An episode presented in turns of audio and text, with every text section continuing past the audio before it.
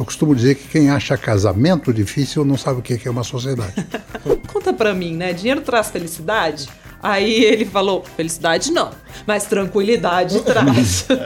Quanto custou a viagem de volta ao mundo e quanto tempo durou? A gente não é só de onde nasce, a gente é de onde se estreiam as emoções. Ai, que Caramba. lindo.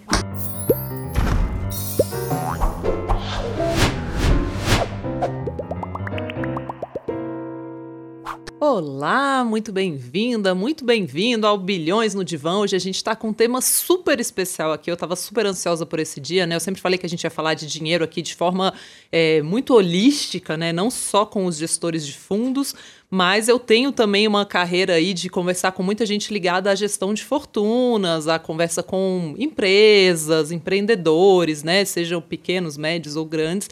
E eu queria trazer um pouco disso também para esse podcast. E assim, tô uma honra enorme em ter aqui com a gente hoje o Renato. Ó, sobre o nome dele, a gente estava aqui treinando antes de entrar. É. Bernheft. Não, Tá, per- tá perfeito. não ficou bom não, tá, gente? Mas ele foi legal. É, o Renato, ele prestou consultoria por décadas para várias empresas familiares em temas que são muito, muito delicados, né? Sucessão, herança, morte, legado, aposentadoria. E ele fundou ainda em 75, lá em 1975, uma consultoria para empresas familiares. Já atendeu aí mais de mil, já até perdeu as contas de quantas. E também fez programa de formação para sócios e herdeiros. Tem livros publicados, os mais diversos sobre o tema, entre eles até um manual de sobrevivência para sócios e herdeiros. O Renato, ele é assim um, um poço de histórias, né? Um grande storyteller no fim das contas, né? Porque tem várias histórias que ele viveu com famílias passando por esse momento aí, que várias das famílias que nos ouvem já passaram, né? Se não em vida, depois do falecimento de alguém, né? Aquele inventário enorme, aquela toda aquela chateação, a divisão dos bens, que hoje a gente vai descobrir aqui com o Renato como pode não ser chato. Né? Então, quem está aqui do meu lado hoje para conversar com o Renato é o Guilherme Rey. O Guilherme Rey, que é o CTO, toca a tecnologia da Speech, é uma pessoa muito mista, né? Além de trabalhar com tecnologia, também é uma pessoa muito criativa. Então, está aqui num bom lugar nessa mesa, tudo bem? E acabou de. Está no meio das férias dele. Tô. Mas É. tô bem, tô bem relaxado, tô tranquilo. Quero ouvir bastante história. Viu? Ó, quebrou as férias para poder vir aqui gravar esse podcast. Não sabe a hora de descansar, não sabe a hora de se aposentar, Guilherme. Mas um podcast é diversão, né? Ok. É, queria começar te perguntando, Renato, por esse gancho aqui do Manual de Sobrevivência para Sócios e Herdeiros. Primeiro, te agradecer muito por estar aqui com a gente hoje. É, aí acho que veio uma pergunta assim, né? Herdeiro lá precisa de manual, né? Não é só pegar o dinheiro e ser feliz. Pela sua experiência, né? Essa ideia de deixar a herança, a sucessão rolar naturalmente. Qual que é o problema ligado a isso? Olha, eu diria que um- uma questão chave que o herdeiro tem que levar em consideração, e muitas vezes não é considerado, é de que, de fato, ele não está herdando nem uma empresa, nem um patrimônio. Ele está herdando algo muito mais complexo e delicado, que é um conjunto de sócios que ele não escolheu.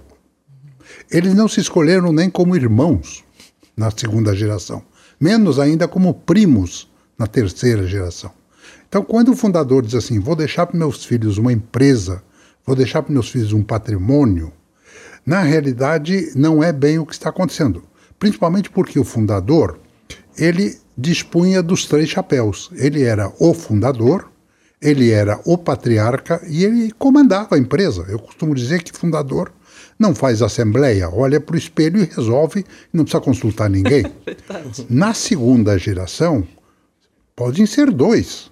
São sócios. O capital, o patrimônio se divide em duas partes. Né? E muitas vezes, mesmo uma boa irmandade não garante uma boa sociedade. Eu costumo dizer que a gente pode aprofundar essa conversa, mas eu costumo dizer que quem acha casamento difícil não sabe o que é uma sociedade. é, no casamento você tem é, sexualidade, sensualidade, tem o perdão, tem filhos, tem uma série de questões que podem eventualmente ajudar a preservar uma relação. Numa sociedade é confiança. né? Eu já vi irmão dizer assim: eu confio no meu irmão desconfiando. Então não confia. É dinheiro e não é o dinheiro, é a relação com o dinheiro. Porque alguns usam o dinheiro de uma maneira mais austera, outros gastam, etc. Tal. E a questão do poder. né? porque uh, o, não, não, não funciona. O fundador indicar o seu sucessor, isso vai funcionar até a hora que ele morrer. Na hora que ele morrer, os filhos se reúnem e dizem: Olha, você era escolhido do papai, agora a conversa começa toda outra vez. Dizer, um, um titular, um fundador, aliás, perdão, um presidente de um, de um grupo de herdeiros, ele tem que se legitimar junto aos seus irmãos ou aos seus sócios. Né?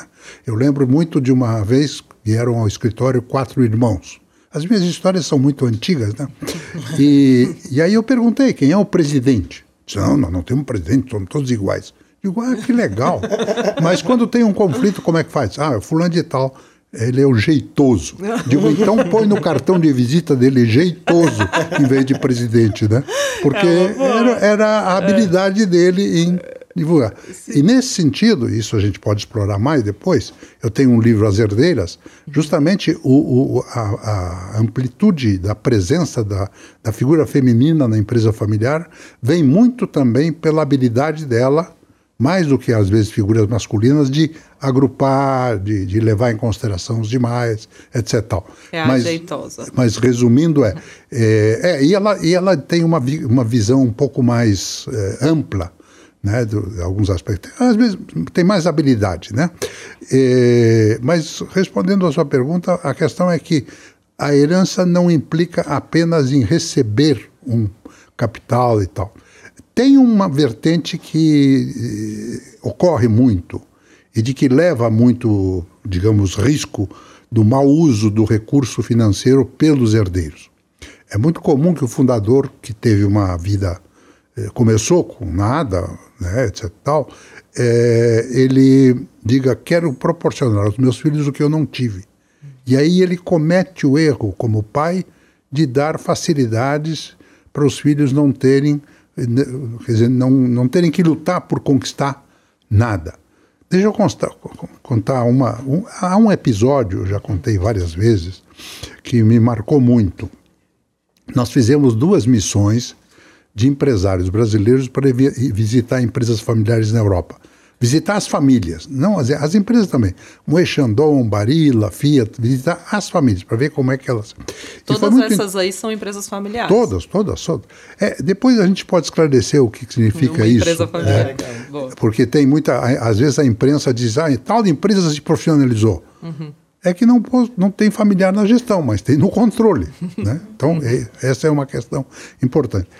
Mas fomos a, uma, a um banco regional em Biela, na região do Piemonte, que está na 14 geração.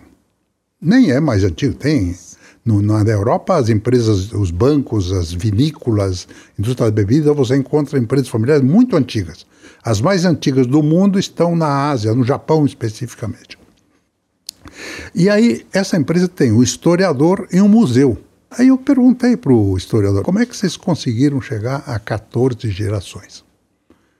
Ele deu uma resposta que disse assim: na nossa família há mortos que estão vivos e vivos que estão mortos. Morto-vivo temos os montões no Brasil.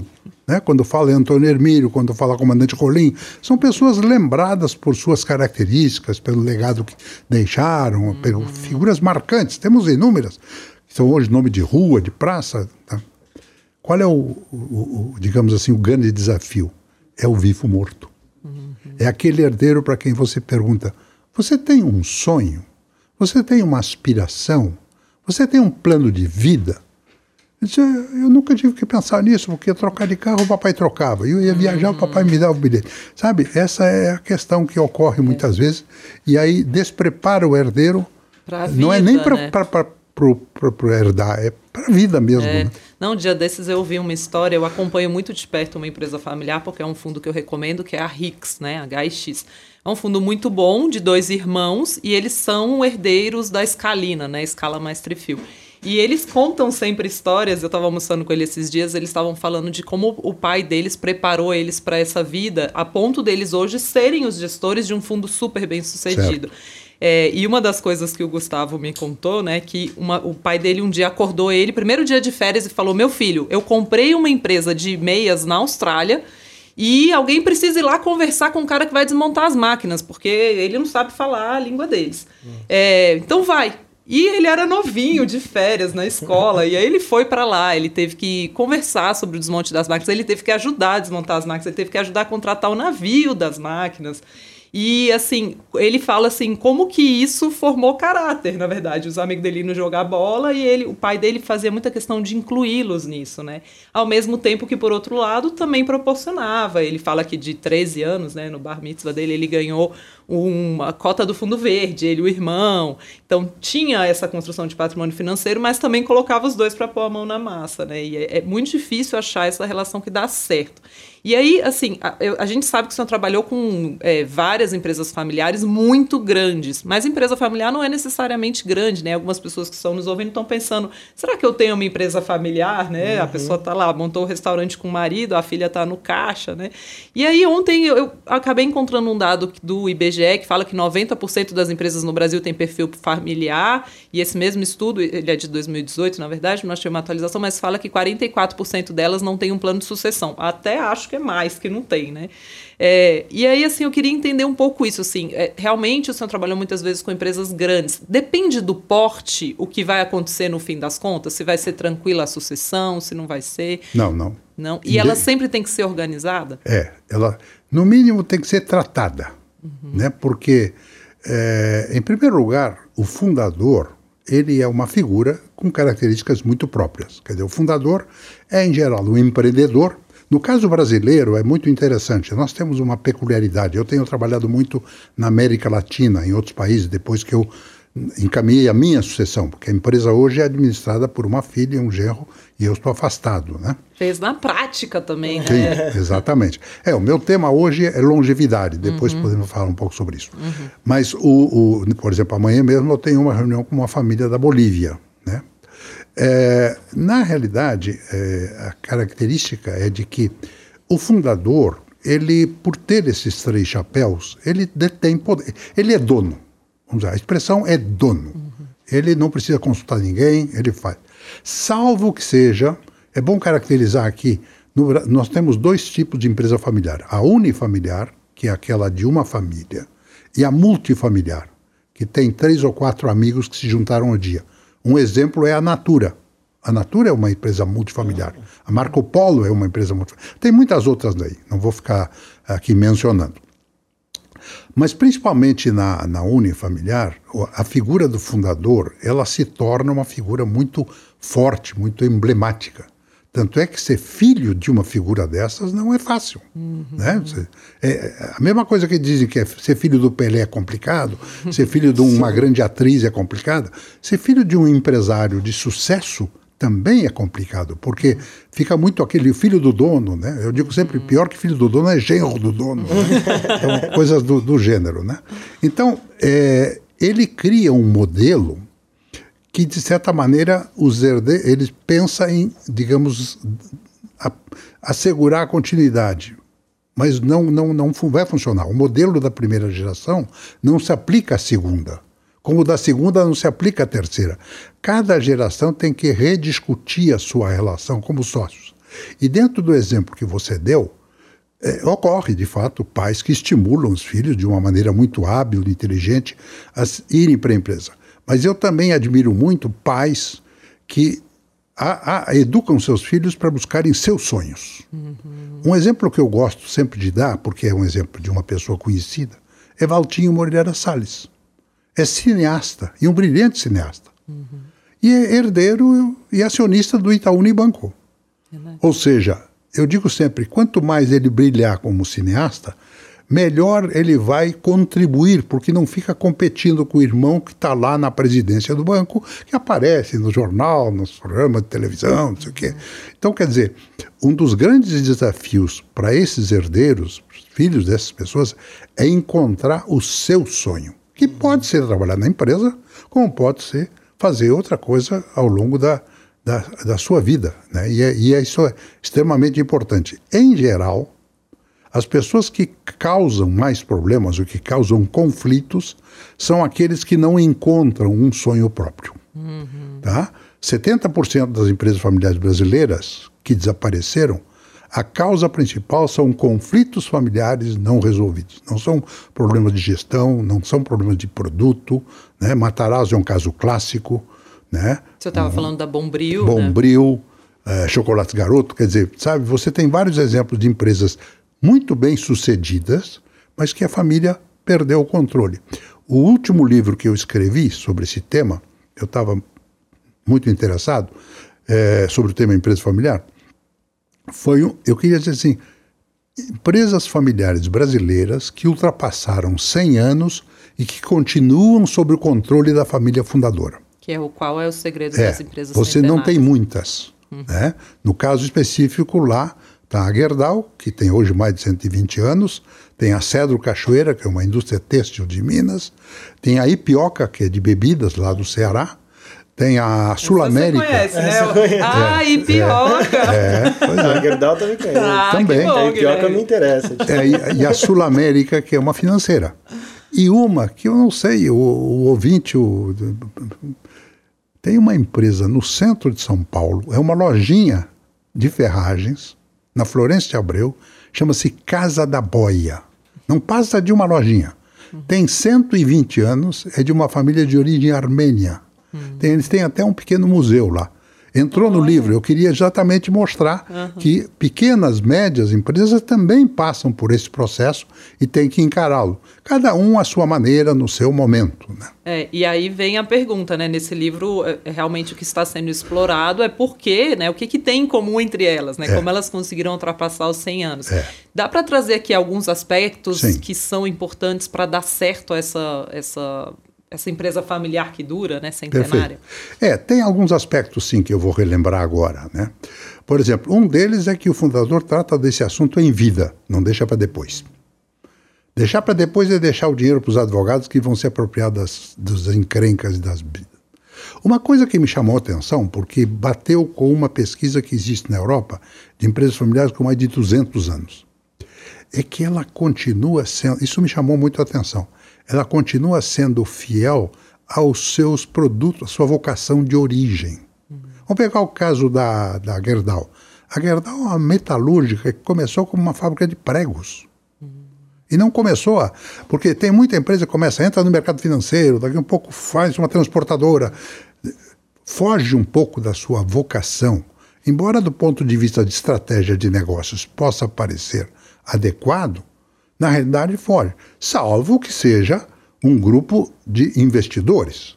Sim. Você tem o grupo do Lehman, por exemplo, que evidentemente controla a indústria da cerveja, uhum. mas eles não têm uma vocação cervejeira, eles têm uma vocação financeira. São investidores, saem, entram, né? E, com, e muitos grupos que uh, conseguiram vender a empresa e a família continuou com o capital, mas com uma visão de investidor, que é diferente de quem alguém que se envolve na gestão do negócio, né? Uhum. Então é de fato é, é, é, essas são alguns, esses são alguns pontos. Né? Por exemplo, outra coisa é lidar com a questão da família. Por exemplo, na estrutura da Gerdau e mesmo nas outras, né? Existe uma figura que se chama Conselho de Família. A gente não ouve, não aparece na mídia nem nada, mas tem uma função fundamental, que é todas as questões de família são discutidas lá. Não Nossa, no mas cons... deve ser um barraco essa reunião. Não, mas tá? pois é, mas aí que está, é para em primeiro lugar, quando alguém diz é para evitar conflito, conflito não se evita, se administra. E eles vão existir. Porque na família você tem a incorporação de genros e noras e figuras diferentes que vão aparecendo, trazendo contribuições, cultura diferentes. Então, o que, que o conselho de família faz? Ele preserva a história e o legado, ele cuida das relações familiares, não é atribuição do conselho de administração, não é conselho de sócios, é conselho de família.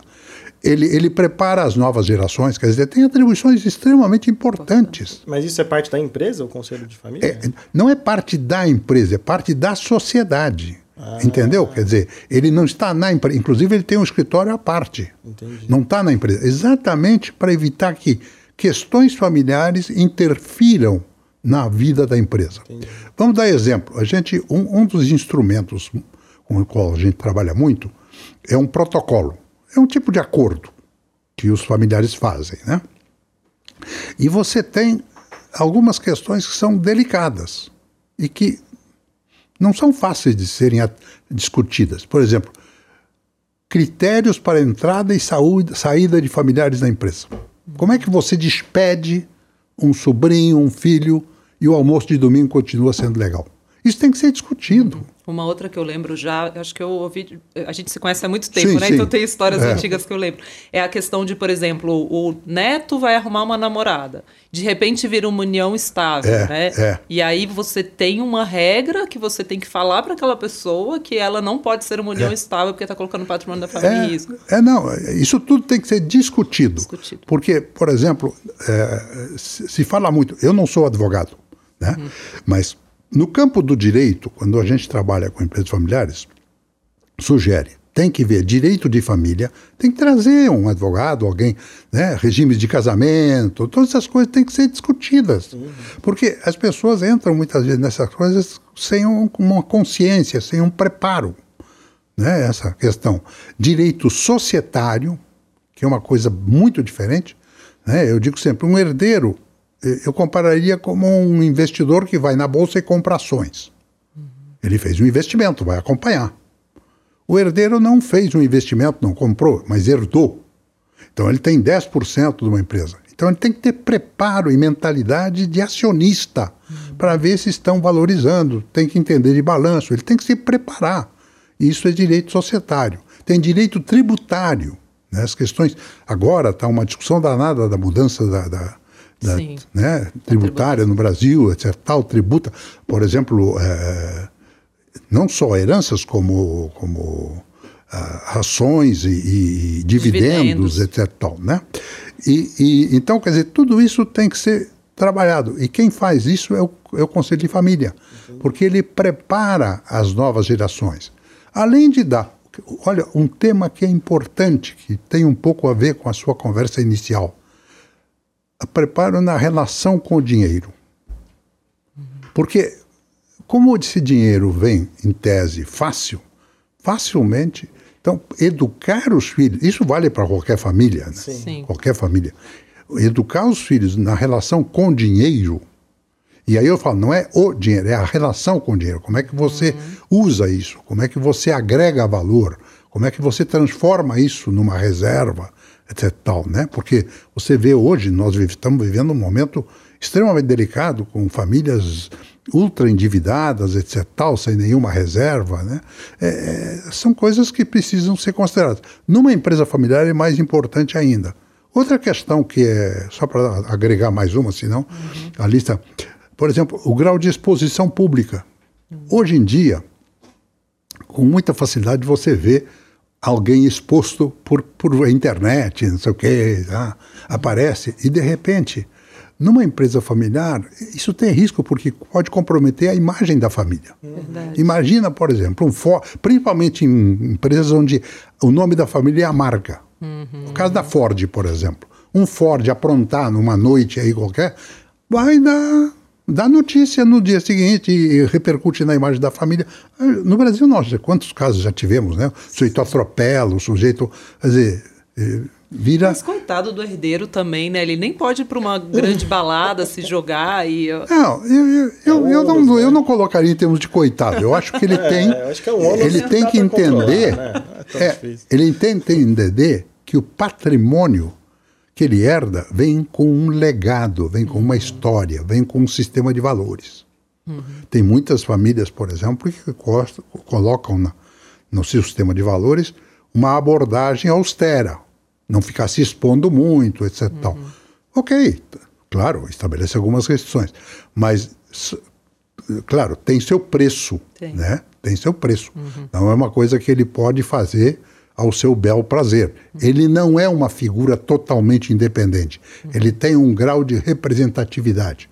Até outra coisa que no protocolo, pode ou não pode usar o nome da família numa empresa própria? Ele uhum. vai amanhã fazer um empreendimento.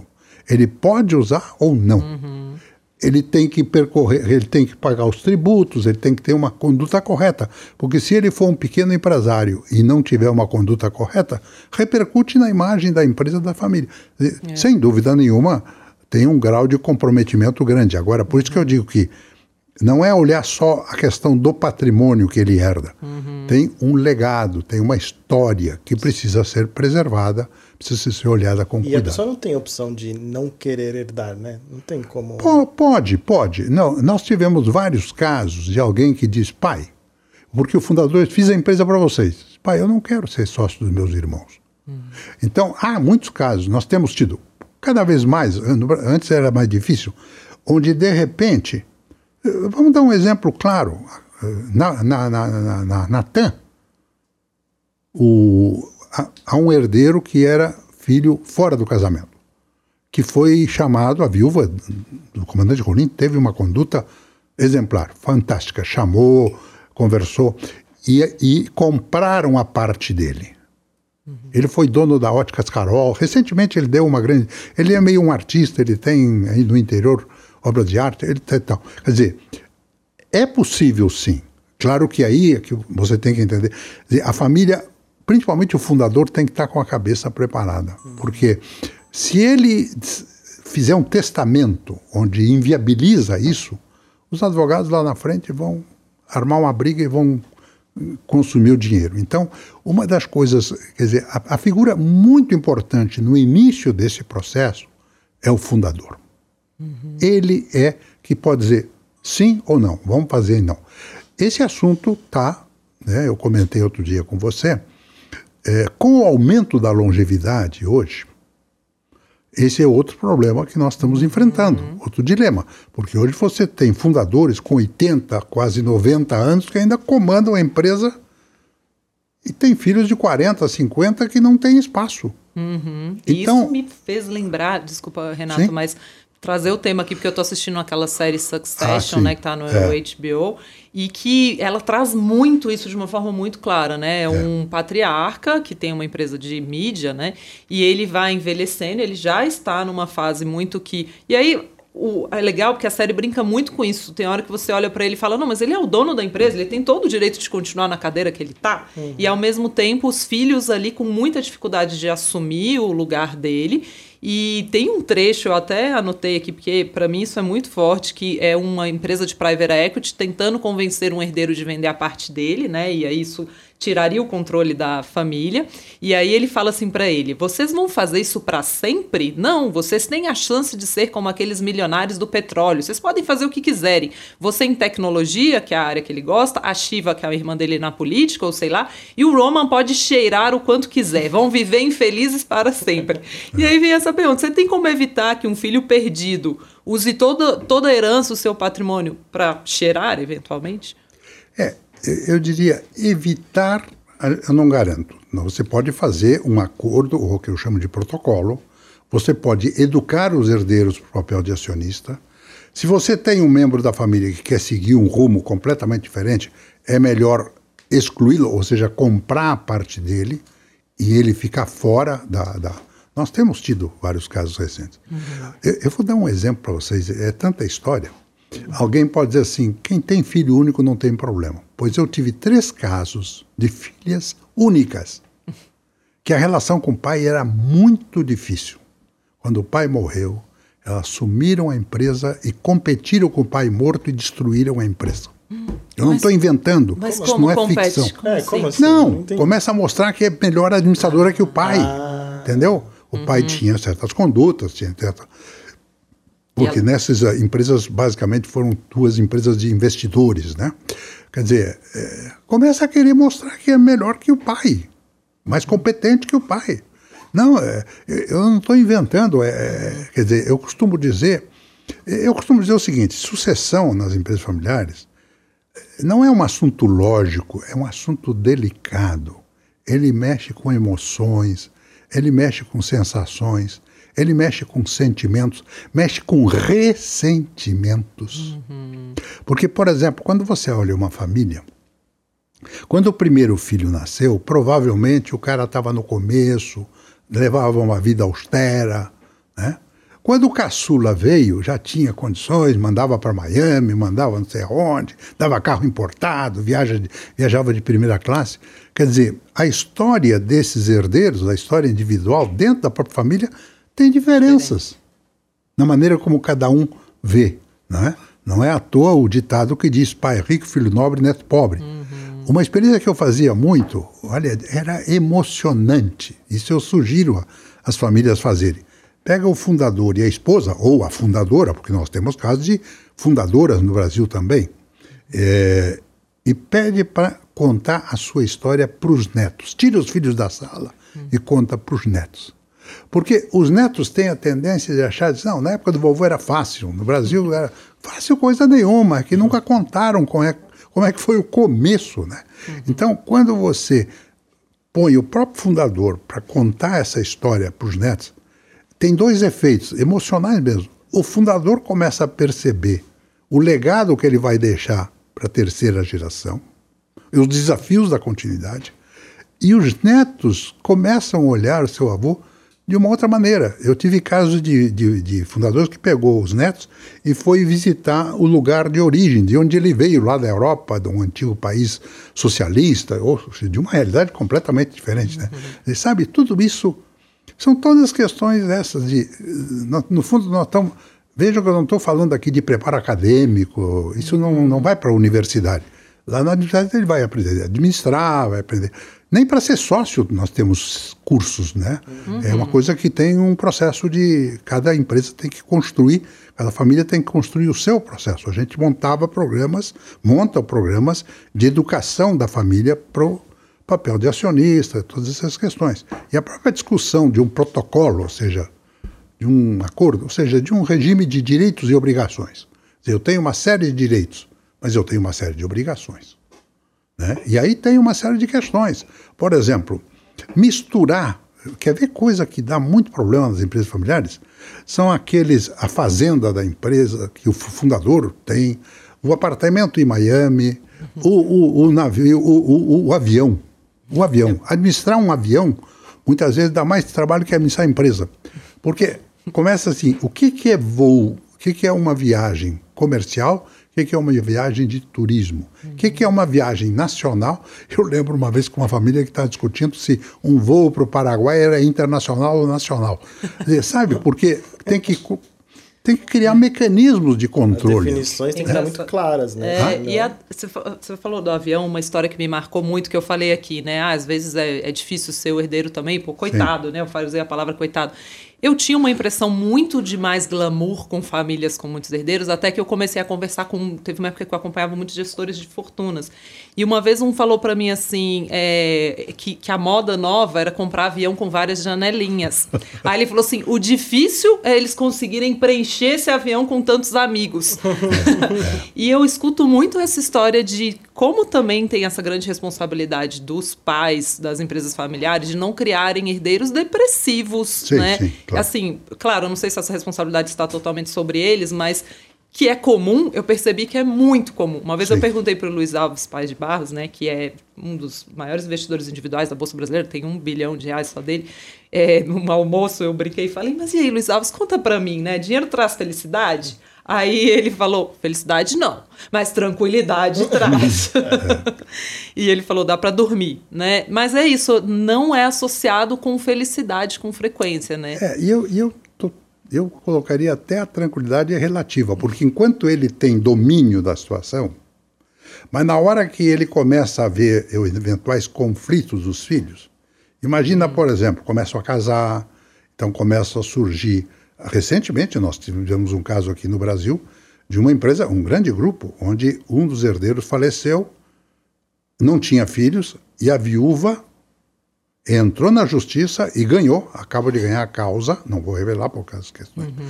é, que tem o direito de herdar, porque ela era a viúva, era casada com. Quer dizer, a questão é a seguinte: a possibilidade de incorporar pessoas novas, e até os interesses, né? Por exemplo, eu, eu, fazia muito a experiência seguinte: quando a gente está discutindo um protocolo, está discutindo lá uma questão, por exemplo, entrada de familiares da empresa, ou dispensa, ou remuneração.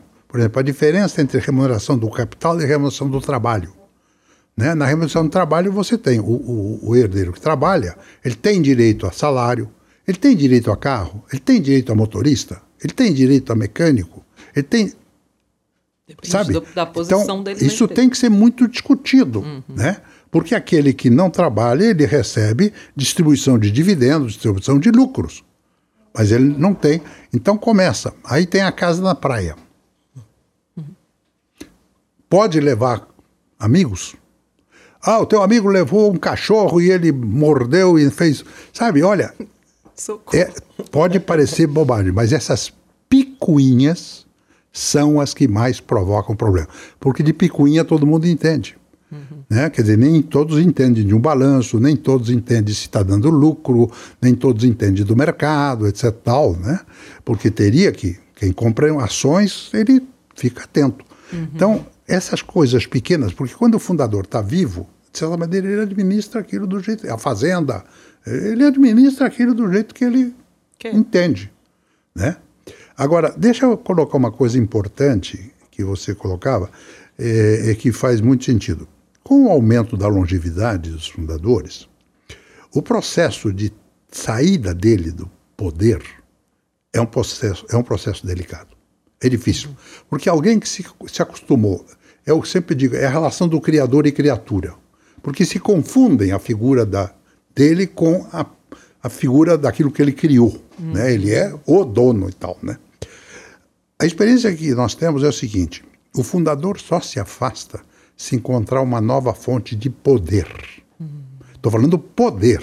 Uhum. Porque o fundador não se aposenta. Não, pai, agora vai viajar, vai não sei o quê. Uhum. Não, não, não. Ele quer estar tá ali, ele quer estar. Tá...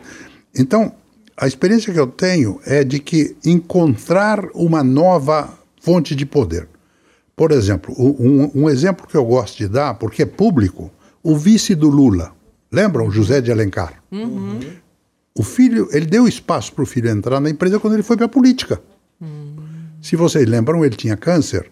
Várias vezes a gente via dando entrevistas, saindo do Ciro libanês, etc. Tal, mas estava, né, ele é, tinha uma representatividade, um reconhecimento. Quatro meses depois que saiu do poder, ele morreu. Porque, é, sabe, não, não dá para imaginar uma pessoa que foi ativa, que tal, se aposentar, não, agora você fica no conselho, agora fica numa sala lendo jornal. Não vai funcionar. Uhum. Essa, essas figuras empreendedoras, o, o, o negócio deles é, é trabalho, mas uhum. mais do que trabalho é poder. Uhum. Ou seja, continuar est estar numa posição onde tem reconhecimento público, preserva a sua autoestima. Quantos casos nós temos de empresários ou políticos? O despreparo para o ostracismo é exatamente o trabalho que eu faço hoje. É de preparação de executivo do processo de aposentadoria, que eu chamo de pós-carreira. É, que... e, e, eu lembrei disso que a gente tinha conversado também numa outra parte do Succession, que tem uma frase que o filho fala assim sobre o pai. A cada dia em que ele se recusa a aposentar, ele fica mais próximo de destruir o seu legado. É? Porque ele começa a ir para as reuniões desestabilizado. E aí eu acho que tem essa grande questão também, porque alguns podem falar: não, mas eu sou a pessoa que mais conheço dessa empresa, por que, que eu não posso ficar aqui até morrer? É? Né? É. E por que, que não pode? É? Não, exatamente. E, e o não pode é exatamente porque. São por duas razões. Primeiro, porque ele tem limitações já, naturais. Ele tem uma representatividade danada. E segundo, se ele ficar, ele inviabiliza a continuidade da, da, da próxima geração. Uhum. Porque ele continua influindo, etc. Tal. Então, por exemplo, nós temos vários eh, empresários, ou vão para a política, ou vão para obras sociais, ou vão vão fazer alguma coisa, ou criam um novo empreendimento, inclusive, tal, quer dizer, mas ele precisa continuar sendo, tendo visibilidade, porque hum, você imagina, por exemplo, das figuras que a gente conhece, Antônio Hermílio, comandante Golim, é, aposentado, é. não, não, consegue, né? Quer dizer, então a, a, a, a questão é essa, esse é o encaminhamento. E também porque precisa deixar espaço para os herdeiros começarem a se entender ou não, porque às vezes você tem um processo onde os, ele percebe que os herdeiros não vão se entender, o fundador pode vender a empresa. Herdeiros que não se entendem não vendem, são comprados. Hum. Eu lembro que uma vez eu fui dar uma, fazer uma palestra em, em Miami para investidores. Era uma época, como agora um pouco, que tinha muito investidor estrangeiro interessado em investir em empresas no Brasil. É quando eu cheguei lá, eu vi uma lista de empresas familiares brasileiras e algumas estavam assinaladas. Embaixo dizia assim: recomendamos aguardar um pouco mais porque tem perspectiva de conflito familiar. Ou seja, vamos, vamos, comprar mais barato.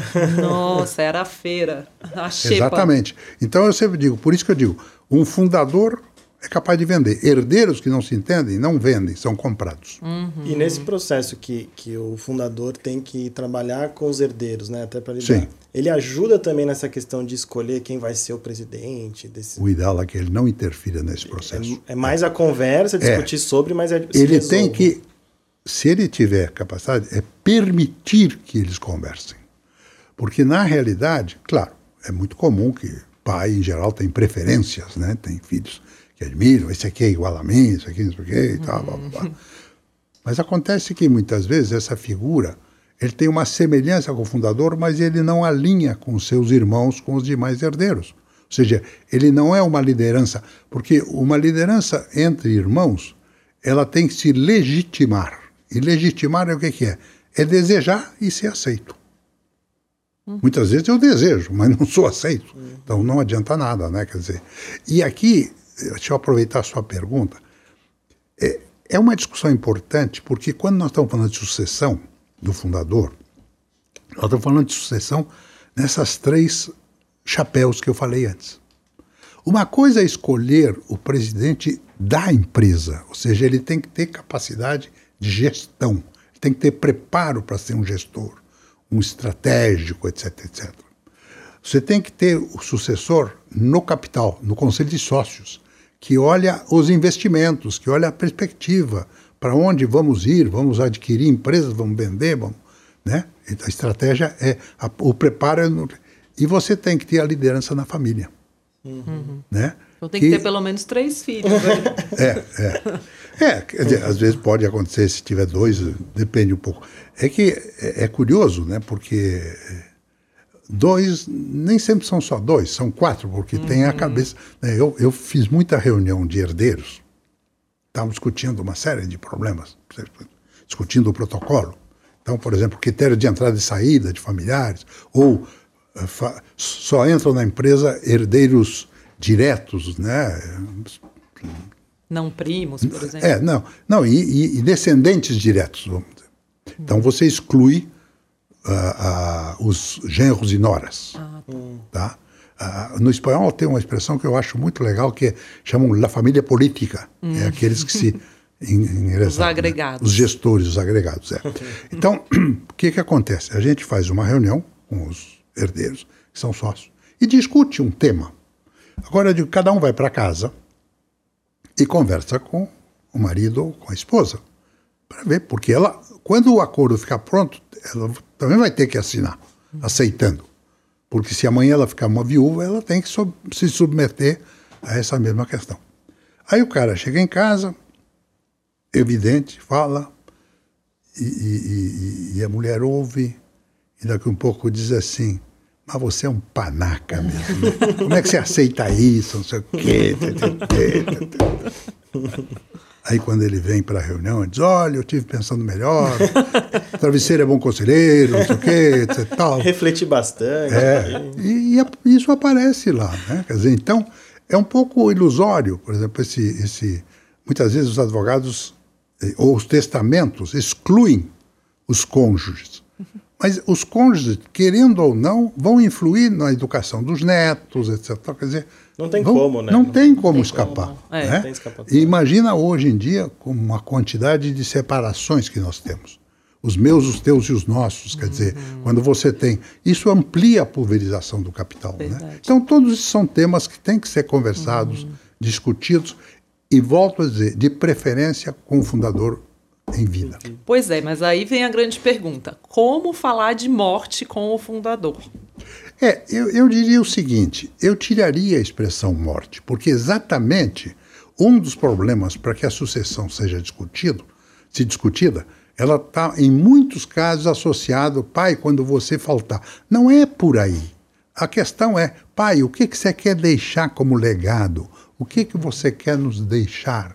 Sabe? Porque se, se coloca em termos de morte, nós, principalmente latinos, eu estou acabando de reler uma série de livros e alguns deles têm a ver exatamente como a questão da morte, etc. Tal, tudo isso, né? É, muito interessante. Mas nós latinos temos muita dificuldade de lidar com o tema morte. Raramente se fala, etc. Uhum. Tal, né? Então, é, a recomendação é evitar associar a sucessão à morte. Né? Porque a ideia de, por exemplo, deixar um testamento não precisa estar associada à questão da morte, mas ao legado, ao, a minha, o, o que, que eu quero, gostaria de ver na continuidade da minha obra, uhum. né? De que maneira eu gostaria. E aí, se os filhos podem começar a discutir isso e trocar ideias com os pais, isso, aos poucos, você pode construir um modelo um pouco mais é, que lida melhor com isso. Mas a ideia da morte, evidentemente, coloca um, uma barreira nessa conversa. Um cliente meu, quando eu falei que a gente ia ter né, no Instagram essa conversa aqui no podcast, ele me mandou assim que ele já trabalhou numa gestora de fortunas e que um dia ele estava numa sala com uma família e que um dos clientes falou assim: se eu morrer. Aí ele falou que todo mundo olhou assim e falou assim: é, quando eu morrer, né? De tão difícil que é, é como é um tabu, né, o tema. Deixa eu explicar Essa... o pão de queijo só ah, um minutinho. A boa. gente testa um pão de queijo aqui por podcast. Opa! Esse aqui até um que eu gosto muito, né? Infelizmente ele não entregava na hora, então a gente teve que dar uma. Ah, esse é o famoso? Esse é o famoso. Tá bom, quem ótimo. quiser pode experimentar, quem não quiser não, não precisa. Não, vamos experimentar. Vamos, Mas ele é bem gostosinho. Muito esse é, esse é 60% queijo, é um pão de queijo famoso. Eu acabei Você de sabe... voltar de Minas, hein? Tava comendo pão de queijo hum. original. É. Esse aqui é bom. Esse aqui é muito bom. bom. É. Essa é uma empresa que foi vendida e depois recomprada, né? o pão de queijo. Forno de ah, Minas? É? Forno não, de Minas. Casa do Pão de Queijo ou Forno de Minas? É. Não. Ah, foi vendido por um private equity, não foi acho que Pátria. Nossa, é muito bom. Exatamente. É bom, né? Eu é, falei. É, eu vou é. revelar aqui, porque a gente está experimentando pães de queijo diferentes desde o começo. Algumas pessoas, alguns clientes sugeriram esse, esse é o meu preferido em São Paulo, é o pão de queijo do Roubaiá. Hum, e não, bom. eles não estão patrocinando esse podcast, mas poderiam. Ele é muito gostoso, porque ele tem queijo na massa. Tem realmente um gosto de queijo mesmo. É, pão de queijo tem gosto de queijo, não tem ah. queijo de polvilho. Gosto de polvilho, desculpa. Agora, deixa eu comentar. Essa sua frase é muito atribuída ao Roberto Marinho também. Diz que o Roberto Marinho um dia, no, numa reunião, falou, se um dia eu morrer... não, e eu estava ouvindo né, vocês falando... E é, são muitos assuntos tabus, né? Porque dinheiro já é um assunto tabu é. para muita uhum. gente. É, eu tenho muitos amigos que, como casais, não conversam sobre dinheiro. Exatamente. E eu falo, mas você não pode não conversar sobre dinheiro. Até pensando nisso, você tem, se você vai ser um herdeiro, uma herdeira, você tem que com a sua pessoa ali tá com uma relação de confiança. É uma sociedade, é um casamento é uma sociedade. É, é. Uhum. Então aí você tem que falar sobre morte e sobre dinheiro. Então não é, é fácil. Casais não falam muito, né? Às vezes é. cada um uhum. tem lá às vezes a, mulher não sabe direito o que, que o marido tem, ou tem escondido, sei lá, não sei, ou guardado em algum Eu lembro lugar. quando eu, eu, come, eu teve uma época que eu trabalhei em Pinheiros e aí eu comprei uma moto, né? Então eu ia de moto aqui da Zona Sul até Pinheiros. E nessa época eu fiz um seguro de vida. Hum. Porque a chance de você sofrer um acidente de moto é alta em São uhum. Paulo. Todo dia que eu ia pro trabalho, eu falava pra minha esposa: olha, todo dia tem um motoqueiro no chão. Uhum. Todo dia. Nossa, eu morro de medo. E aí ela falava assim: não, mas eu não quero falar sobre isso. Eu falei, mas a gente precisa falar sobre isso. A gente precisa ter um plano. E se acontece alguma coisa? E se eu sofro um acidente não morro, mas eu tenho alguma, algum problema, alguma coisa, eu preciso estar tá é. protegido. É. Uhum. Então a gente sentou e conversou sobre o assunto. Mas é um assunto que ela não queria falar, porque é. ninguém quer conversar sobre é. essa possibilidade. Sim. É, você né? tem duas condutas. Ou as mulheres se omitem, ou os homens são muito. continuam sendo, né? Supridores uhum. e não sei o que e tal. E não, não conversam sobre isso. Não, na realidade, é, há uma importância. Por exemplo, se você tem um assessor financeiro ou alguma coisa, que ele também participe, o casal participe da conversa, né? Exato. Porque hoje em dia, já de sempre, mas cada, cada vez mais hoje, a questão de como conduzir a questão dos investimentos. Né? Por exemplo, essa questão seguro de vida. Né? É, eu, eu lembro lá atrás, quando eu comecei, eu dizia, para mim não é seguro de vida, é seguro de morte. Eu prefiro investir num imóvel financiado, porque se eu morrer, o imóvel está aí. Uhum. Mas é uma, uhum. mas é uma conversa. Previdência também, é. previdência não passa é. por inventário, é, é um dinheiro... É uma coisa que eu via muito, era de famílias que tinham tudo muito imobilizado, era é. imóvel, empresa, que no processo de inventário a família ficava pobre. Né? Porque tinha que pagar os custos de advogado, tinha que pagar o ITCMD, é. não, que é o imposto de transmissão. É que é de um tempo é que vocês são mais jovens, né? tinha, tinha o ditado: quem compra terra não erra. Então era coisa comprar imóveis, não sei o quê. Eu estou vendo aí hoje quanta gente tem imóveis que não está vazio, né? Sim. Então é um. Realmente tem que repensar, quer dizer, tem que diversificar aí pessoas do mundo financeiro sabem disso. É, então, ó, já assine uma speech para o seu herdeiro, para a sua herdeira. um relatório A de pessoa que mais fala sobre previdência é a Lu. Ela Ah. dá várias dicas. Não, eu Não, acho e desde aprendi criança, né? Educar, Uhum. seja com mesada, seja com algum sistema de remuneração por Uhum. algum trabalho. Você tem Eu que. lembro, eu estava conversando com a Lu ontem, que eu fiz uma. Em 2010, isso já faz um tempo já. Eu, tô- eu sou jovem, mas já sou velho também.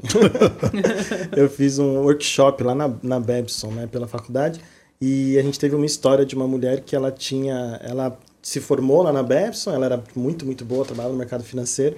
E aí o pai dela faleceu, e ela tinha três irmãos, uma irmã e dois irmãos, e ele tinha um, um café, eram duas unidades de um café lá, local. E aí o pai dela faleceu. Ela não queria trabalhar porque ela não estava bem com os irmãos do ponto de vista de negócios. Ela, né, eram irmãos e tudo mais, mas ela não concordava como eles tocavam a empresa. Só que uma vez que o pai faleceu, ela falou: "Cara, eu não vou deixar o legado do meu pai assim". Aí ela contou que ela parou de conversar com os irmãos, assumiu a empresa e transformou num numa, acho que na costa eh, leste dos Estados Unidos tem várias unidades do café deles agora. Porque ela assumiu aquilo, ela falou, não vou deixar o legado do meu pai ser destruído por falta de administração, sabe? Mas E- aí os irmãos vão aparecer alguma hora É, aí, né? Provavelmente exato. na hora que os É, cafés eles são- estiverem pulsando. Se eles continuarem sendo sócios ou herdeiros, eles são sócios, eles podem Uhum. servir. Eu acho que eles provavelmente são, né? Sócio, alguma coisa do, é. do gênero, mas ela meio que assumiu a coisa. Uhum. Ela entrou pra falar, ó, deixa comigo e que eu É, vou mas assumir. a- aí tá, quer dizer, o fato de assumir a gestão não significa que você se tornou dono.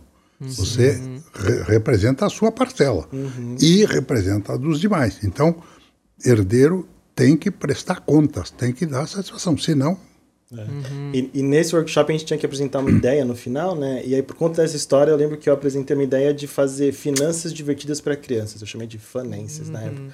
Que era justamente essa ideia, porque é muito isso. Você precisa desde sempre falar sobre essas coisas.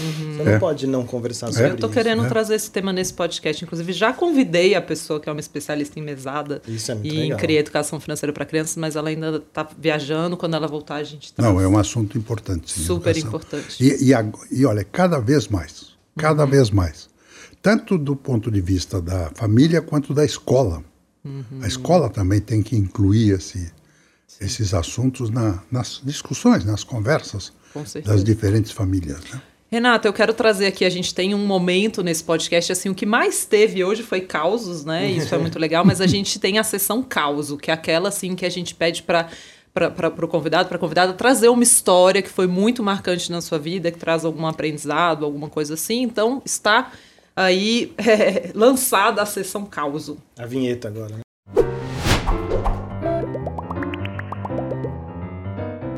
Como você disse no começo, eu trabalhei com, com muitos grupos, grandes, médios, pequenos, grupos extremamente significativos, né?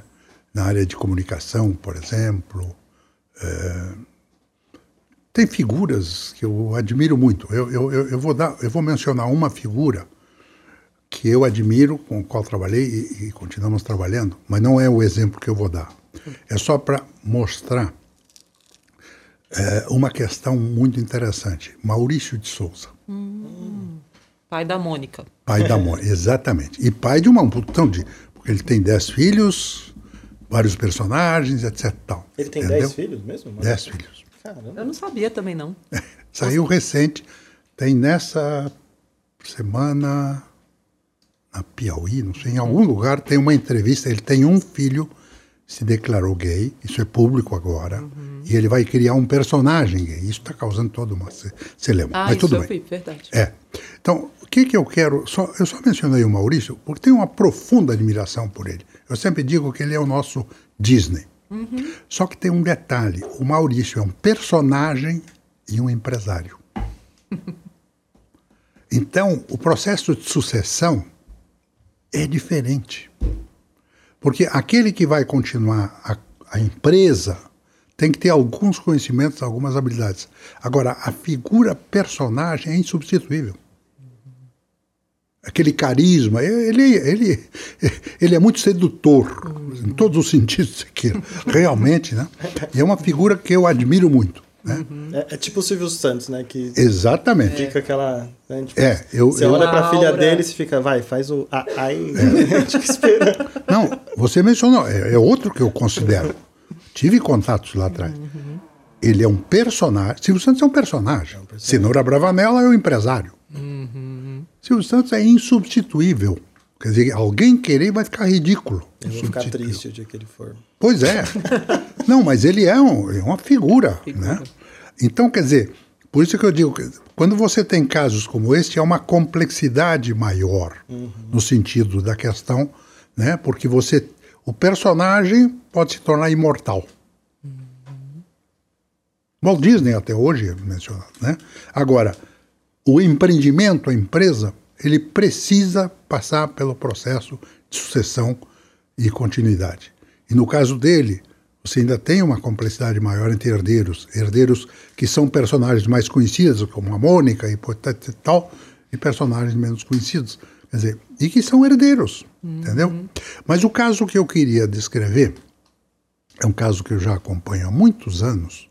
É de uma empresa aqui do interior de São Paulo, de Pompeia, que se chama Jacto, que faz produtos agrícolas de uma família chamada Nishimura.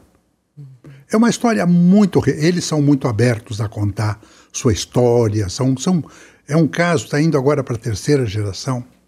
Eu já fui, eu acho que lá atrás, num evento familiar da Jacto, convidada por tem, vocês lá na tem, época para conhecer. Tem. E eles toparam. É, Agora exato. eu lembrei, puxei da e, memória aqui. Incrível olha, a família. Não, não, é uma história interessante.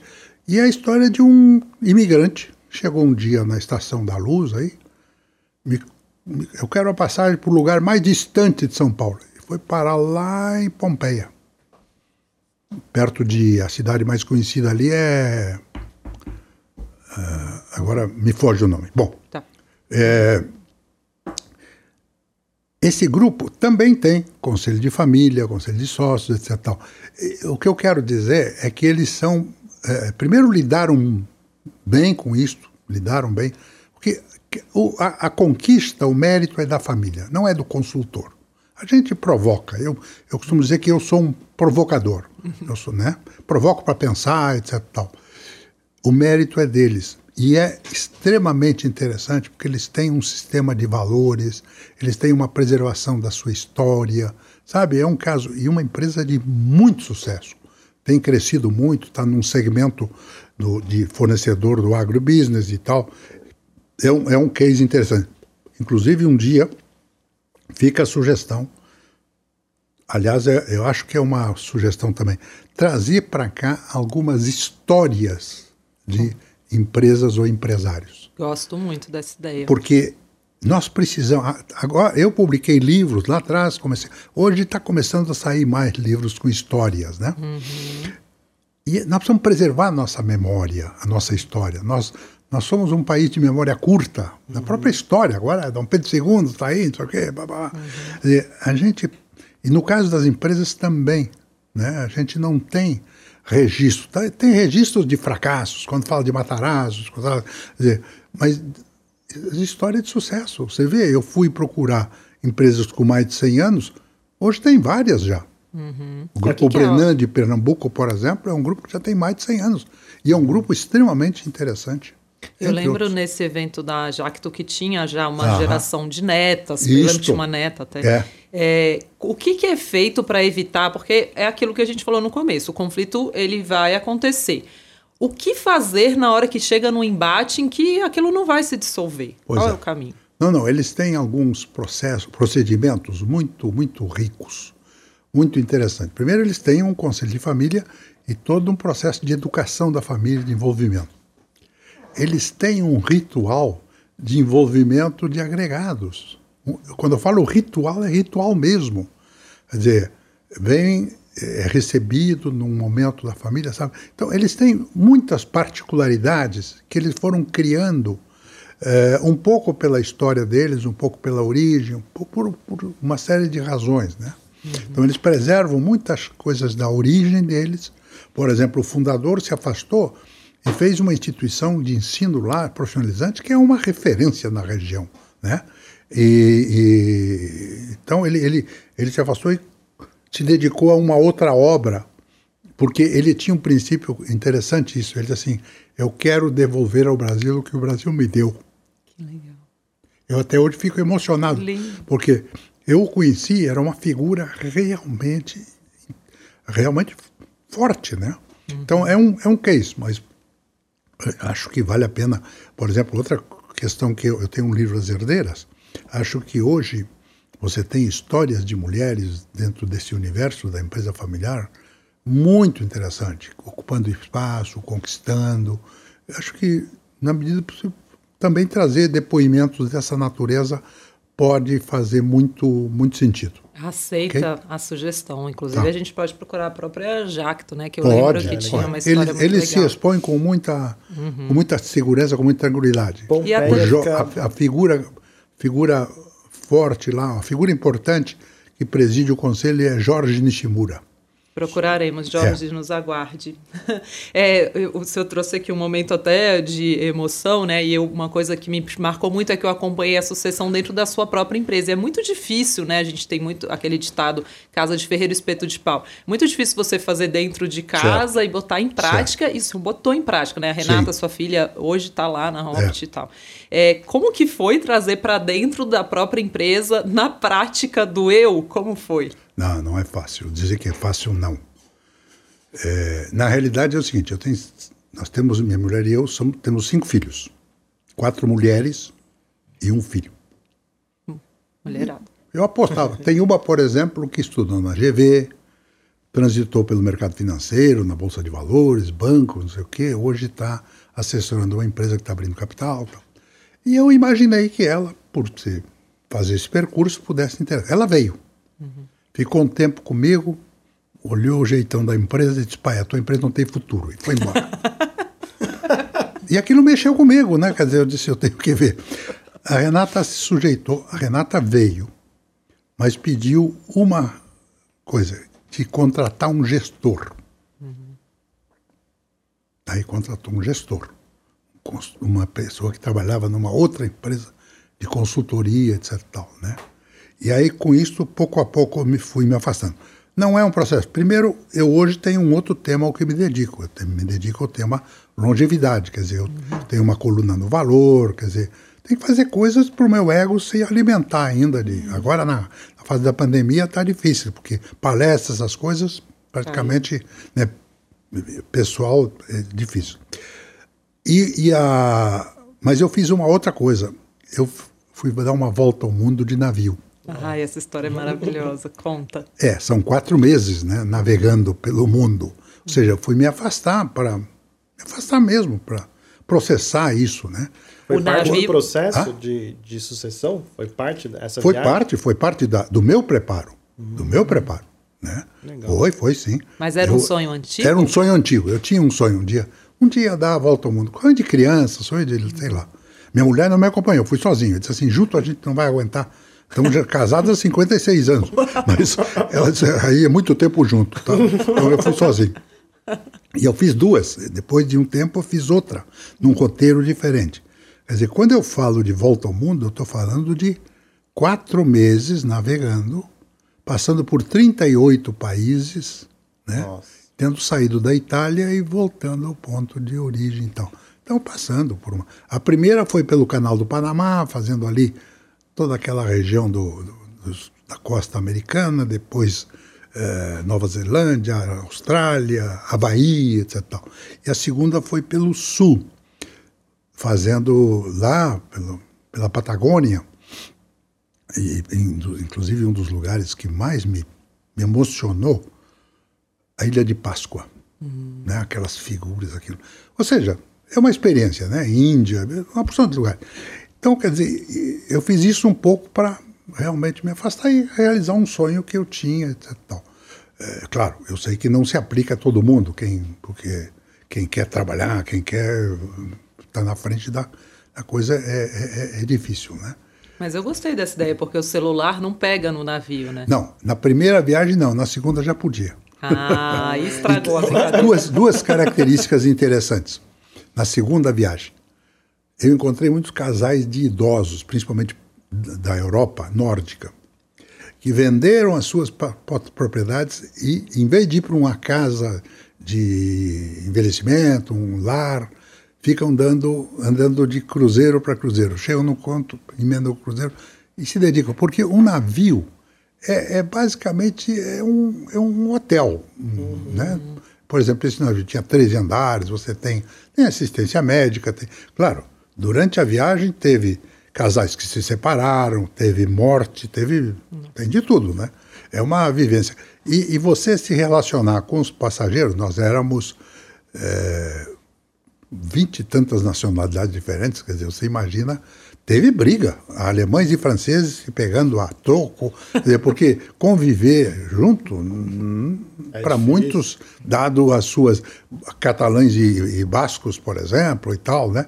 Quer dizer, isso é, mas é uma experiência, é um aprendizado muito interessante. Para quem se anima, é, eu deixo a recomendação. Aí, quando voltei, eu tive uma sorte, eu publico artigos no Jornal Valor e já estava escrevendo sobre essa temática da longevidade, do preparo executivo, e teve uma, uma especialista em envelhecimento, ela, a Denise, ela tinha lido um artigo meu, é, e, e, e o artigo é muito curioso. Eu fui um dia fazer uma palestra no Espírito Santo e me contaram duas histórias. Um que o cara pediu para ser enterrado com o uniforme da empresa. Hum. Ai, que mórbido isso. e o outro foi algum símbolo da empresa, alguma coisa assim, né? É, cantar o hino da empresa. Hum. Eu escrevi uma. Tudo isso para mim, eu sou um cronista, uhum. eu transformo isso em artigo. Ela leu, achou muito interessante e procurou. E ela tem uma tese sobre o uso de idosos no envelhecimento. Então, ela é uma especialista em envelhecimento. Então hoje ela é minha parceira, isso veio na hora certa, etc. Tal, uhum. Porque de fato é um tema interessante, né? Quando a gente fala, principalmente, isso pode dar outra conversa, uhum. mas principalmente quando você fala de altos executivos, a questão da aposentadoria, a maioria não está preparada. Uhum. A maioria não está preparada, porque de fato, principalmente o alto executivo, né? Ele é fulano de tal do Banco do Brasil, fulano de tal da Petrobras, fulano de tal, quer dizer, ele tem aquela tem status, tem cartão, uma, uma porção de coisa. Uhum. Motorista, carro. Avião. No dia seguinte, ele é um ex. E ex eu digo que é pior que vice, porque vice ainda serve para alguma coisa, ex não serve para nada. As mulheres, a experiência mostra, como lidam com vários papéis, continua sendo ou mãe ou esposa, ou lida com a educação dos filhos, uma porção de coisa elas transitam melhor esse processo porque têm outros papéis. Uhum. As figuras masculinas focam muito na carreira e se esquece se foi bom marido, bom pai. Aí Mas eu acho chega que cada vez essa... mais deve ter mulher focando só na carreira. Sim, não, não, não, já tem. É, é, eu, eu até escrevi um outro artigo que as mulheres estavam copiando um pouco esse modelo executivo. Uhum. Você tem toda a razão. Copiando esse modelo. E, e, e, mas sentem muito, porque quando você volta Aí você vai querer retomar o contato com os filhos, vocês já, já estão noutra. Né? Uhum. Tem alguns filmes interessantes, que eu menciono aqui. É, tanto do assunto empresa familiar, tem filmes interessantes, quanto também dessa temática da, da longevidade. Filmes que eu digo é filmes comerciais, filmes que estão em cartaz aí. Uhum. É, muito, muito. A gente vai chegar na parte de não ah, dê spoiler. É, antes da gente partir para as sessões, a conversa maravilhosa, assim, acho que dava para ficar aqui tempos e tempos, mas tem perguntas que os clientes mandaram também. Eu falei que o senhor está com a gente aqui hoje, eles já mandaram algumas perguntas e a gente tem as sessões, mas eu queria fazer uma última pergunta. A gente falou rapidinho sobre testamento, né? Uhum. Lá fora tem o trust, que é uma certo. estrutura muito mais amarrada. Qual que é um instrumento, né? A gente falou do conselho familiar, mas qual que é um instrumento para deixar vontades que realmente vão se efetivar? Eu diria o seguinte: a questão é menos de um instrumento e mais da, do, de fazer isso de forma participativa. Seja uma holding, você pode fazer uma holding patrimonial, tal, pode fazer um trust ou, ou qualquer coisa parecida, pode fazer um testamento mas não faça coisa escondida e guarda na gaveta para dizer abrir depois que eu morrer. Hum, eu achei que era assim, até emocionante não, essa parte não, dos baú, né? Não, ao não? contrário. antecipar esta conversa. Uhum.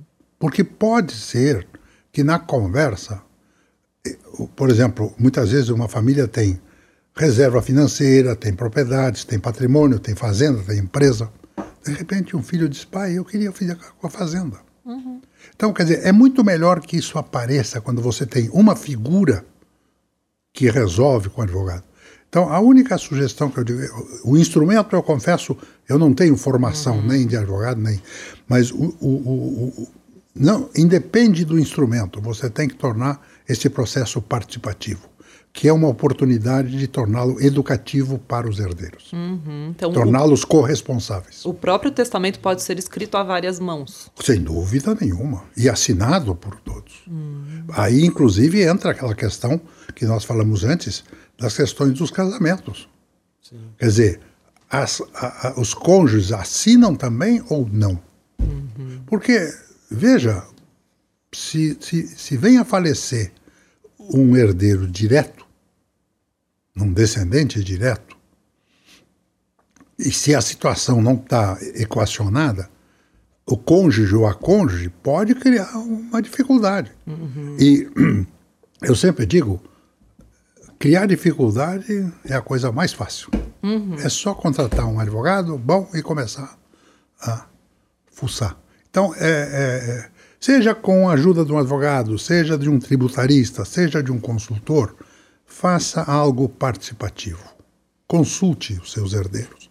Não faça escondido guardado, porque supõe que, claro, é a sua vontade. Agora, imagina, por exemplo, e você tem filmes, abrir o testamento e aí. Aliás, eu vi um filme recente, essa semana, um filme italiano.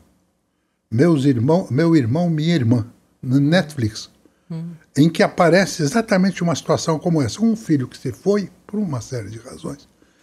Quando o pai morre, ele volta e o pai tinha deixado no testamento que a, a única coisa que ele deixava para os dois era a casa. E eles tinham que morar um ano juntos só para depois ter acesso ao dinheiro. Vale a pena ver. É um filme muito interessante. Está no Netflix, eu acabo de ver agora, esse final de semana. Eu percebi essa força dos cônjuges uma vez no próprio mercado financeiro, minha especialidade são fundos de investimento, né? Uma vez que começou a sair muito dinheiro de um fundo, a gente acompanha muito fluxo.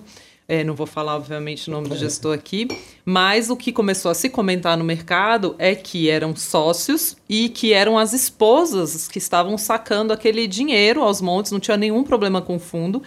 E tinha sido porque uma das esposas tinha colocado uma escuta no carro de um dos caras e tinha se revelado um monte de história e as esposas todas pediram divórcio, separação, ah, entraram em conflito ao mesmo tempo. Os, os gestores começaram a dormir no escritório e elas começaram a tirar o dinheiro do fundo, e aí começou a ter vários processos de divórcio que geraram esse saque em massa. Então, assim, são coisas. E essa questão do relacionamento da sociedade no mercado de gestão, toda vez que começa a ter rumor, a separação afeta o desempenho do fundo, não dá para ignorar que existe uma família por trás, né? No não, fim das família, contas. Veja, família é uma entidade. Por exemplo, uma das variáveis que hoje nós estamos percebendo, que eu diria que tem que ser levada em consideração, é as profundas transformações que estão ocorrendo na, no sistema família. Quer dizer, a primeira coisa que eu diria que no sistema família a gente muitas vezes esquece, um pouco pela nossa cultura latina, um pouco pela coisa meio ilusória que se cria, uma hipocrisia na família. A família não tem a liberdade da escolha. Eu tenho cinco filhos. Eu não escolhi os filhos que tenho. Eles não me escolheram como pai. E eles também não escolheram como irmãos. Eu tive mãe que disse assim, Renato, eu não entendo a minha filha se dá mais com amiga do que com irmão. Amigo a gente escolhe, irmão a gente não escolhe. Eu adorava esse meu irmão, ele casou com essa coisa. E, e, né? e aí a relação se altera, etc. Então, eu não estou dizendo isso no sentido de criticar a família.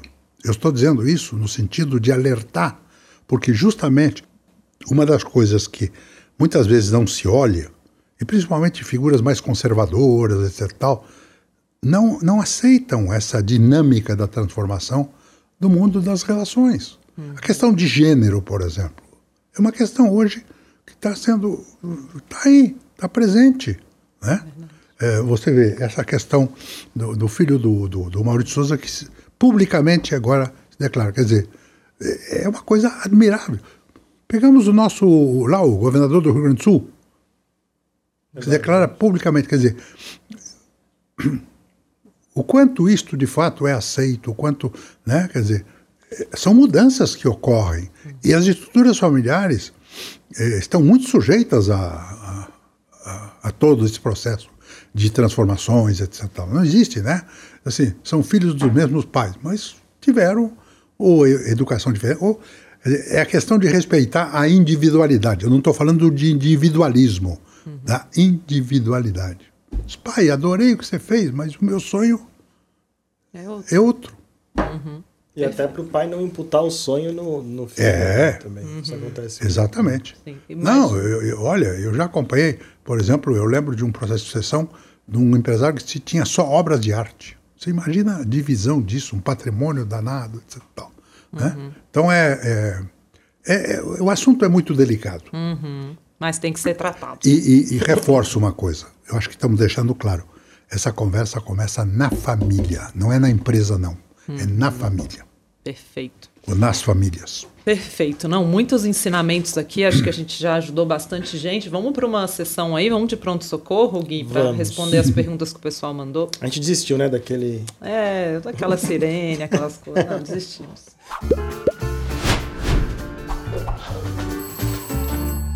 Renato, a gente, a Lu sempre posta no Instagram, né, um, um ou dois dias antes, né, da gente tá. gravar. Tá. E aí o pessoal mandou algumas perguntas para você. Ok. Então a Sandra mandou aqui. Há alguma forma de evitar inventário? O inventário do meu avô já dura mais de 10 anos. Aqui, daqui a pouco o avô dela, o avô dela reencarna e pega o dinheiro todo aqui. Claro, é. é, não, acho que eu já respondi essa pergunta dizendo: a questão não é o inventário, a questão é a forma como você faz, seja um inventário, Sim. seja um, um documento qualquer, uhum. é torná-lo participativo. Uhum. Na medida em que. É exatamente isso. Na medida que você faz de uma forma unilateral, quer dizer, é a vontade de uma pessoa, no momento que essa pessoa não está, essa vontade vai ser, digamos, submetida a N vontades, e aí a discussão. E, né? e olha, e destrói patrimônio mesmo. Uhum. Destrói. É, é, uma coisa é convencer uma família de que se entender, ou procurar, ou administrar, ou conversar, é uma forma de você agregar valor ao patrimônio. Uhum. Por exemplo, eu tive casos de, de empresas familiares onde a decisão foi vender. Ok. Então, imagina, nós também precisamos um protocolo societário para venda.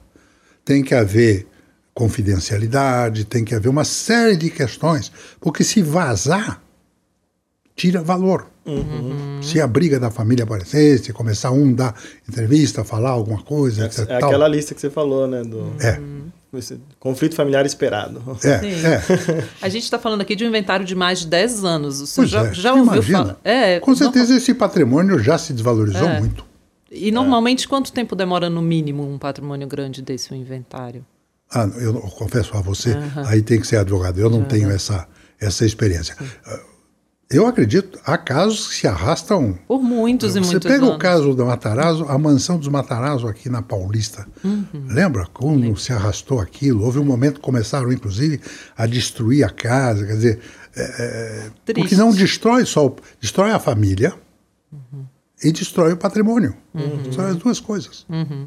É dizer... uma questão muito importante para o inventário que eu vejo, por exemplo, gestores de patrimônio fazem muito para famílias ricas, é deixar um pedaço desse patrimônio numa previdência, porque é um dinheiro que é liberado em poucos dias, não entra em inventário, né? É, como planejadora financeira, né? Acho que eu posso tentar ajudar um pouco com isso. É, deixa um dinheiro ali para tentar pagar as custas com o inventário, porque custa caro, né? Mas, ter... de, mas, de, qualquer forma, eu diria, o que você fizer faz, é, abre uhum. a informação. Boa. Porque, é, olha, mesmo você usando os mecanismos, etc. Tal, se houver conflitos, né, é, pessoas com brigas, com pessoas de mal com a vida, pessoas com maior necessidade, isso vai aparecer e, e, e, segura, retém o processo. Verdade. O ideal é Não importa, eu, você tem aí. Faz, mas abre a informação. Uhum, perfeito. Nesse sentido do inventário, o Kelso perguntou se mesmo quando tem testamento precisa fazer o inventário. É, essa, eu confesso, é uma pergunta que eu não, não, uhum. não, não tenho, não sei responder, porque eu não sou advogado. Sim. Se eu fosse tributarista ou qualquer coisa, poderia. Uhum. Essa, essa pergunta precisa ser respondida por um advogado tributarista. Né? Podemos trazer também um advogado é, especialista em sucessão. É, exato. É, é legal. E, e, e, um de direito de família também, viu? Uhum, Muito interessante. Uhum. Regime de casamento, etc. Ah, regime de casamento. Vale Nossa, a pena. isso é bem bom esse vale assunto. A pena. Até porque agora as pessoas têm muito isso de juntar os trapos só, né? É, Eu falando das pessoas, mas é o meu caso. É, Eu tenho um primo que fez isso. É. Tem a melhor é, amiga. É, união estável, né? Que tem todo um uma é, questão exato. envolvida. Não, não, exatamente. É. A Márcia perguntou: como dividir a empresa familiar de seis filhos, sendo que só três cuidam da empresa? Entra. É, na realidade, outra vez voltamos. É, uhum. Se você usar a empresa como forma de querer dividir, com certeza você não vai conseguir. Vocês têm que sentar, os seis têm que sentar primeiro e conversarem como sócios. Uhum. E aí ver escolher quem vai para a gestão. E quem for para a gestão tem que entender que não é dono, ele é sócio, ele tem que dar satisfação. Uhum. Então ele tem que dar satisfação para os demais, tem que prestar contas.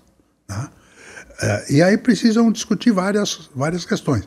E quem estiver fora vai ficar sócio, portanto, vai ser remunerado por distribuição de lucros, por alguns outros mecanismos que sejam estabelecidos. Por exemplo, tem casos de famílias que resolvem fazer um plano de saúde para a família, uhum. mesmo para aqueles que não estão trabalhando, né? Porque essa, essa distinção, a tendência é essa de querer resolver só pela via da gestão uhum. é uma solução meia sola, porque só resolve a questão da empresa, mas não equaciona a questão societária, onde estão os direitos que as pessoas de fato herdaram. Mas junto com o patrimônio. Cria um pouco uma sensação de injustiça dos que estão lá com a mão na massa. Mas, é, mas precisa ser discutido, porque, a, por exemplo, como remunera os que estão lá. Uhum. Isso tem que ser, ficar claro. Uhum. Porque os que estão fora, por exemplo, vamos dizer, o que está lá recebe um salário, tem motorista, tem carro, abastece. Parece bobagem. E quem está fora? Uhum. Isso tem que ser aceito por quem está fora porque eles são acionistas dessa empresa. Né? Então, entende? Quer dizer, o, o, o, o, fato de quem está fora da gestão, é, por exemplo, é, você tem vários casos aí de pessoas de, de, de, de destaque é, que não estão na gestão, mas estão são acionistas e detêm uma parcela substancial do, do Amilo Vilela, por exemplo. Uhum. Amilo Vilela não está na gestão da empresa. Está tocando os problemas sociais, está tocando o Itaú Cultural, tá... mas ela detém um compromisso. Quer dizer, ela precisa ser ouvida em algumas decisões, porque ela tem uma parcela substancial do controle da empresa. Então, essa é a questão. É que a abordagem, o que você está colocando é, é muito comum, porque muitos advogados, muitos tributaristas olham muito como solucionar a questão da gestão. Uhum. Na gestão, a questão do poder, ele tem uma lógica, né? Quer dizer, tem hierarquia, etc. Então, parece que ajuda a solucionar. Mas a questão societária não, não. não tem essa lógica, uhum. né? Então, entram várias componentes aí e, e, e tem, tem direito, porque uhum. como acionista, como herdeiro, ele tem direito. Então, eles, a minha sugestão é os seis sentarem e começarem a conversar. Primeiro, se eles querem ser sócios. Uhum. Se não quiserem, pergunta, né? é, se quiserem, ver como é que divide o patrimônio. Sim. É, mas se, se os três hum. quiserem vender a empresa, os okay. outros. É... Sim, ok. Deve ter algum jeito. Porque quando a gente fala de patrimônio, muitas vezes envolve não só a empresa. Claro, eh, eh, nós não estamos falando de soluções fáceis, hein? Sim. Nós estamos falando de soluções. Primeiro é de buscar um entendimento, segundo, de encontrar os recursos. Uhum. Né? Então, muitas vezes você tem uh, famílias que têm casa, fazenda, casa na praia, apartamento em Miami, sei lá, não sei, barco, avião, uhum. não sei. Essas coisas todas têm valor. Sim. E pode ser que tenha mais valor para um do que para o outro. Tem que, tem que ser conversado, porque aí que tá, fica muito foco na empresa, porque na empresa tem status, tem né, essas coisas todas. Então, por exemplo, a, chamada, os, a chamada remuneração indireta, salários indiretos. Né? O cara tem uma remuneração, mas ele tem direito a plano de saúde, não sei o quê. Por exemplo, quer ver uma coisa que eu vi muita briga em empresa familiar? O executivo viaja muito e tem um cartão que acumula milhas. Hum. Aí quando vão viajar de férias, ele faz um upgrade porque ele tem. Aí a cunhada pergunta, por que, que ele tem e você não tem? Não estou é, inventando, eu estou falando de coisas reais. Olha, Renato, eu te admiro muito por ter decidido viver as DRs de tantas é famílias. É Porque é. assim, a gente ter que viver as nossas já é tenso, né? Imagina de tantas famílias. Realmente. Realmente. É, não, aí o cuidado que tem, eu vou dizer uma coisa para você curioso, interessante. Eu conheço muitos consultores de vários segmentos que ao se aproximar de famílias que tem patrimônio e tal, se preocupam muito em estar próximo, a, digamos assim, frequentar os mesmos ambientes, ou seja, tentar ganhar, conquistar prestígio social e tal. Eu sempre assim, a riqueza, o prestígio social é da família, eu não tenho. Eu lembro, é, é, sempre, não, nunca dei muita bola para isso, mas eu lembro de um caso, não vou revelar a empresa, porque uhum. é, é uma grande empresa. Uhum. Por muito tempo, é, eu tinha um Fiat Uno. Uhum. E quando eu ia fazer consultoria nessa empresa, até os, os manobristas me olhavam com um certo desprezo. Porque eu não ia lá com o carrão, com aquela coisa toda. Quer, sabe, quer dizer, eu acho que eu estou ali a serviço da família, mas eu não uhum. quero frequentar os mesmos lugares, mesmos clubes. Não, não tem, aquele é ambiente deles. Uhum. Né? E talvez esse distanciamento tenha te feito fazer um trabalho muito legal, né? Que traz um olhar de fora para a família. É, é, mais do que isso. Em geral, por fazer isto, por exemplo, eu não aceitava que um deles me convidasse para almoçar. Uhum porque isso já poderia ah, caracterizar uma tendência, entendeu? Então, uma das coisas que para mim foi muito útil é o distanciamento que, que, me permitia ter, porque uma das primeiras coisas que eu fazia é ver se você é aceito por toda a família, não por A ou por B. Uhum. Para você ter trânsito e tal. Sua... Portanto, é que quando alguém da família quer fazer uma consulta, ele tem que consultar os demais e ter uma autorização dos demais para me consultar. Uhum. Entendeu? Uma coisa muito importante é você manter uma certa isenção e distanciamento. E o distanciamento me ajudava nesse sentido. Já sim. pratica distanciamento antes da pandemia, o Renato. ah, sim, sim. É, mas no sentido de não, não frequentar os mesmos ambientes. E. Não, eu lembro, por exemplo, às vezes um te convida para almoçar. Uhum. Parece. Uhum. Só que aquilo de outro pergunta por quê? É. Para evitar esse viés. Estou né? falando como eu disse para vocês, às vezes tem coisa que parece picuinha, mas é picuinha mesmo, mas ela causa conflito. Perfeito. Vamos para o ping-pong, Gui? Vamos, vamos. Só tem uma pergunta que a gente que acha que seria legal então, que a Marieta então, fez. Então bora, bora. Que é... A gente já está entrando aqui em divergência, entendeu? Vamos fazer um conselho do podcast. Não, é só uma. Ó. Quanto custou a viagem de volta ao mundo e quanto tempo durou? Acho que quanto tempo durou você falou? Foram quatro meses? É, né? quatro meses. É. é um investimento muito, muito alto ou é uma coisa que é não, possível não, fazer? Não. É, depende. Eu fui por uma companhia italiana, a Costa, até um pouco de propaganda, né? A viagem custou algo por volta. Você imagina que está incluindo paradas, alimentação, passeio, umas, tudo. tudo, tudo, tudo, palestras, etc. Tal, é, não passou de 25 mil dólares. Caramba! Para quem tem interesse, às vezes quer começar um cruzeiro, porque tem muita uhum. gente que nunca fez. Eu nunca fiz. Tem, um é, tem, aqui fica uma sugestão. Eu não sei como é que está agora com a questão da pandemia, uhum. mas eu fiz três vezes. Nesse a minha mulher me acompanhou, porque é uma viagem de 14 dias, duas semanas. Não, três semanas, 21 dias. Os navios que vêm fazer a costa brasileira no verão, quando retornam para a Europa, eles fazem promoção. Uhum. Porque você só tem ida, daí tem que voltar de avião. esta é uma viagem ultra, ultra barata. Minha mulher e eu foi 10 mil dólares. E saindo aqui, parando na costa brasileira até Recife, depois cruzando e chegando em vários lugares da Europa, etc. Tal, é, é, é, é muito interessante. Essa uhum. é uma viagem interessante. É, dura 23 semanas. Uhum. E essa da volta ao mundo é um pacote fechado, então não é que você tem que não, negociar cada. Não, não, não, Tem gente que faz só um pedaço. Ah, tá. Não, não, eu fiz toda.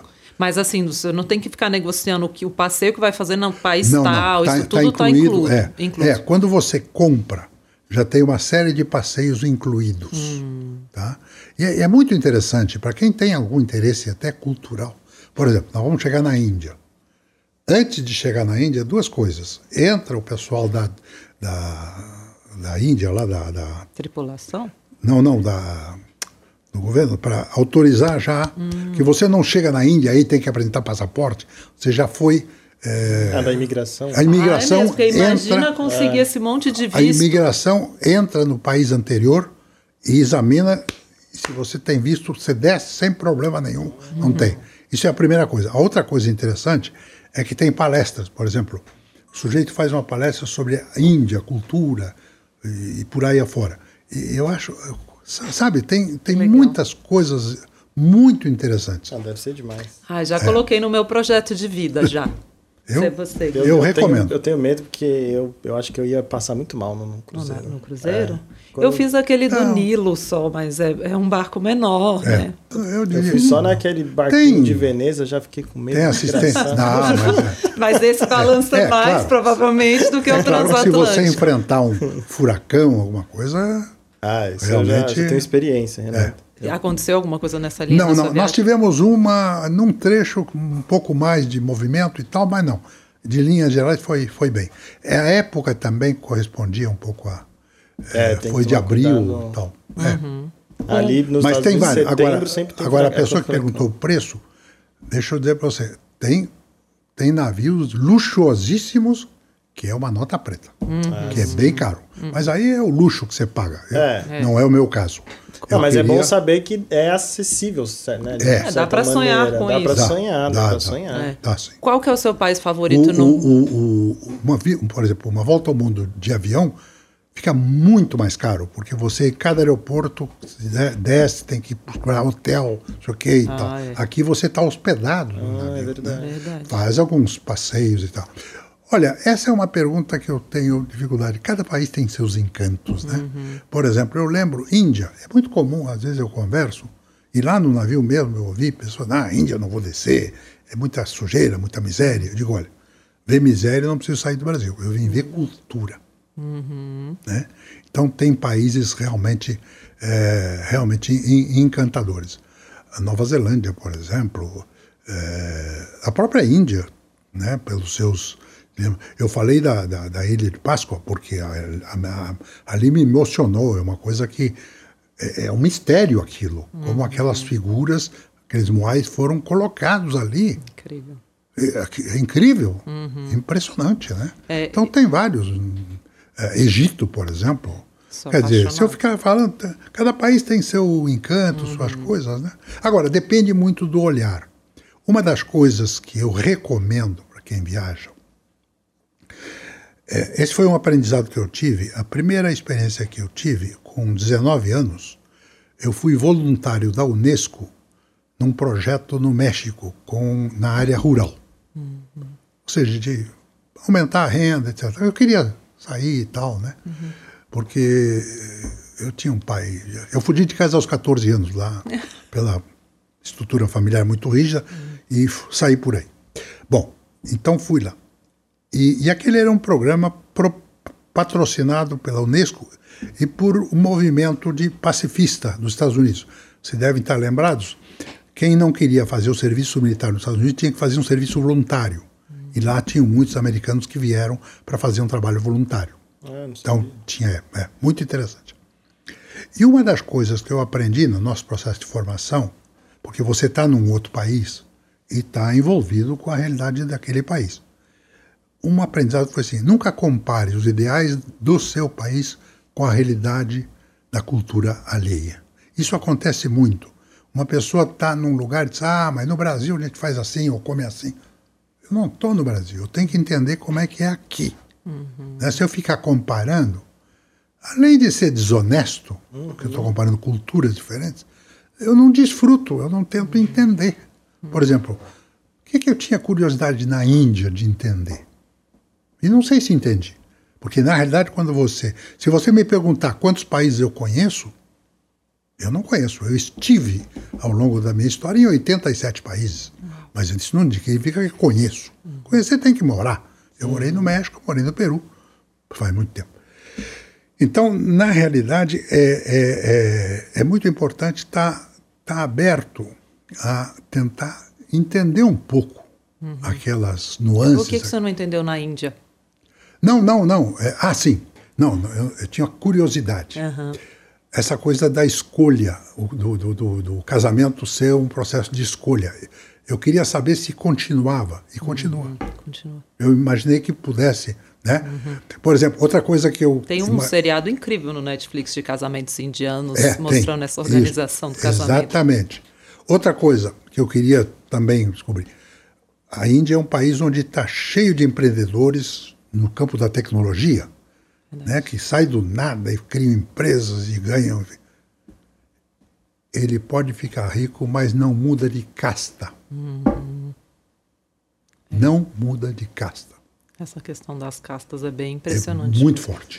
Eu tenho uma coisa com viajar para países com culturas completamente Sim. diferentes, exatamente por essa possibilidade de abrir mente. É, Tanto é. que, assim, agora eu quero muito ir para a Itália, que eu não conheço, mas a Sim. maior parte da minha vida eu fiz Egito, China, Sim, Japão, Marrocos, porque eu gosto dessa é, quebra. É. E eu passei por uma situação muito inusitada que tem muito a ver com isso de entender a cultura do outro e tal, que a primeira vez que eu fui para a Turquia foi um dos primeiros países que eu é. fui diferentes, assim foi buscar a gente no aeroporto um casal e a menina estava com o lenço na cabeça.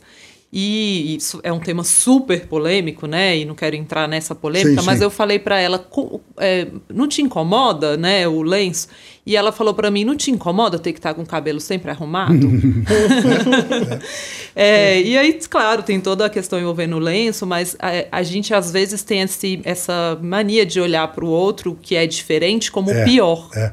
É. E para é, mim. ou comparar, né? Quer dizer, ou comparar. É só comparar. É, é uma comparação. Você está falando da Turquia, por exemplo, é uma coisa interessante. A Turquia me impressionou muito também. Para mim também. E, e, eu fui à Turquia e fui à Grécia. E a Grécia é um país que a gente já ouviu falar há muito tempo. Oh, então, é uma coisa interessante. É, a Turquia me surpreendeu mais, porque eu não tinha a mínima ideia, do que a Grécia, onde eu tinha, digamos, algumas coisas, Partenon, não sei o quê, etc. Uhum. Tal, né? Foi a mesma coisa que aconteceu. Eu, eu li o Diário de Anne Frank quando adolescente. Aí o sonho era ir em Amsterdã visitar a casa dela. Aí chego lá, muito legal, mas é, você sente uma forte propaganda judaica, que de certa maneira é, é interessante, uhum. né? Ou Viena, eu digo, Viena deve ser a cidade das valsas. Você chega lá, é uma cidade como qualquer outra, né? então, quando você tem expectativas, às vezes você é, não, não é correspondido, uhum. são, são, ilusões, etc. Tal. Mas é, é isso. Viajar, eu acho que é uma. É, deixa eu contar para vocês uma, uma coisa muito interessante. É, eu morei no México, quatro anos, e depois voltei a trabalho. Trabalhar, eu fui trabalhar com algumas, atender algumas famílias, empresas familiares. E uma vez me esperava um senhor de certa idade.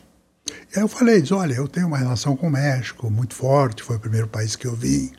Então eu passei aqui momentos assim muito emocionantes. Tenho uma relação muito, muito especial com o México. Aí ele disse assim: a gente não é só de onde nasce, a gente é de onde se estreiam as emoções. Ai, que Caramba, lindo. que bonito. Não? É uma. E, e é, e é, é né? isso. Eu tive um impacto gigante no Egito. É. E eu falo para as pessoas: não deixe de ir pelo que você ouve. É.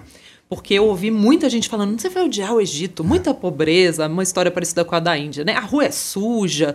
E, e na verdade, a pirâmide, em volta dela, tem cidade. Eu vi as pirâmides, eu estudei muito, até me arrepiei só de falar. É. É, eu estudei muito história egípcia antes de ir, era o país que eu mais queria conhecer no mundo. Eu chorei vendo a pirâmide. Não pouco É importava emocionante. que tinha cidade em volta, Não, que tinha um monte de gente é. tentando me vender um chapéu. É, a cidade está muito próxima, né? Tá, de fato, né? Mas eu entrei, ainda bem que eu fui, porque hoje eu acho que eu, eu sou mais claustrofóbica, eu não teria coragem de entrar na pirâmide, mas eu entrei, eu estive lá. Ah, lá dentro não tem nada. Como não tem nada? Você tá dentro da pirâmide, entendeu? Não Então, tem nada. Você tá dentro da pirâmide do Egito e não tem É, nada. as tem pessoas a falam isso. Não, não adianta ir lá, porque lá dentro não tem nada, os tesouros É. foram roubados. Tá, mas você tá lá dentro. E a câmara lá dentro é construída perfeitamente, impecavelmente. Então, assim, é, ainda bem que eu tive coragem de entrar, que eu não sei se eu conseguiria entrar hoje. Eu acho que você tem que ir e ver com os próprios olhos, porque os meus olhos são diferentes dos seus, né? E a viagem, assim, para mim o Egito é imperdível. É, e veja, o que nós estamos falando vale também para o Brasil, né? Quantas Vale. regiões aqui, né? É, ou, por exemplo, eu morei no Peru, né? Quando você pensa no Peru, Cusco, Machu Picchu, aquilo, Lindos. aquilo é uma coisa maravilhosa. Eu fiz por terra, jardineira, né? De Lima Uhum. a São Paulo, né? Uns caminhos que um dia só sobe, outro só Uau. desce. É, mas foi uma experiência, sabe? Uma coisa assim. Então são, são, são aprendizados né? Muito, muito, muito forte. Eu acho. Agora, viajar tem que abrir e- A e- mente. com a mente. E, Perfeito. e pensar muito na questão da história, né? Porque, igual você falou, Lu, você tá indo pro Egito. Só de olhar é, É. a pirâmide do Egito. É. Não é qualquer coisa, né? Eu lembro na, na lua de mel eu fui pra Itália e aí tem o Fórum Romano, né? É. E aí o pessoal fala, ah, mas é um monte de pedra. Só que são pedras de dois mil anos. Alguém de dois mil anos atrás pisou nessa pedra, entendeu? A- expande um pouco a sua cabeça. Não pensa só É. que, ah, eu quero ver um arranha-céu de construído há 10 anos. Tá, legal. É legal também, eu adoro modernidade. Aham. Mas é, você tem que expandir É, um pouco. não. Tem. Não, não. Você tem na Europa, por exemplo, vai para a Espanha, né? Uma coisa é Barcelona, outras coisas é Galícia, outra coisa. São regiões muito diferentes, com características. E por aí vai, né? É, eu acabei de vir de Tiradentes. Tiradentes é uma cidade Ai, linda. Tiradentes é linda. Vamos deixar a linda. recomendação É de verdade. conhecerem Tiradentes. Você É gostou. Gui? Gostei, muito legal. Não, muito aqui, legal. lençóis maranhenses, sei lá. Ah, esse eu não conheço. Você você está dizendo isso? Eu lembro, eu levei meus filhos, numa época, a visitar exatamente Ouro Preto, toda aquela região. Muito bonito. Conhecer um pouco, né? É lindo. Muito legal, muito legal. Vale muito. Você sabe que eu, eu faço vovô tour. Vou- Tour com netos. Ah, isso é sem lindo. netos. Eu, aliás, só com netos. E eu faço uma camiseta. Por exemplo, os netos mais Sem velhos... filhos, só leva os Só netos. netos. Sem filho, Ah. não levo filho. E porque quero viver a experiência com eles. Fomos para o Alasca, por exemplo. Ai, que legal. Até hoje eles lembram. Porque, claro, a Disney os pais vão levar. Eu vou levar da Disney. Eu vou levar. Isso é... É. Não, eu acho que os filhos eu levei. é isso, é isso. Mas neto, Neto. Mas é legal, gostei desse, do vovô tour, hein? Vou, Vovô falar pros meus pais. Eu né? Gostei também. A meta de vida é Gostei. fazer vovô tour e volta ao mundo. Bora pro ping-pong, Gui. ok.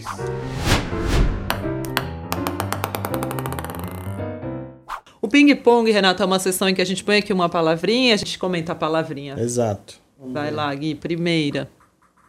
Frase. Nossa, sempre cai frase, né? Parece que eu programei pra sempre cair frase. É. Mas não é, gente. Nossa, foram tantas frases, o Renato tem tantas. É, É verdade, Provavelmente né? eu corro o risco de repetir alguma. Essa Pode da repetir. Uma estreia de delas é essa. Nunca compare a realidade, a sua realidade com a cultura da realidade alheia. Né? Uhum. Acho que é uma maneira de você aprender. Sim. Essa frase dos mortos-vivos também é sua, Também- gosto ah, bom, muito. é, Essa é, muito boa. É, acho que outra coisa importante também é a importância de aprender a desaprender. Aprender a desaprender. É, você sabe que o meu primeiro livro é sobre administração do tempo e qualidade de vida. E tinha lá um.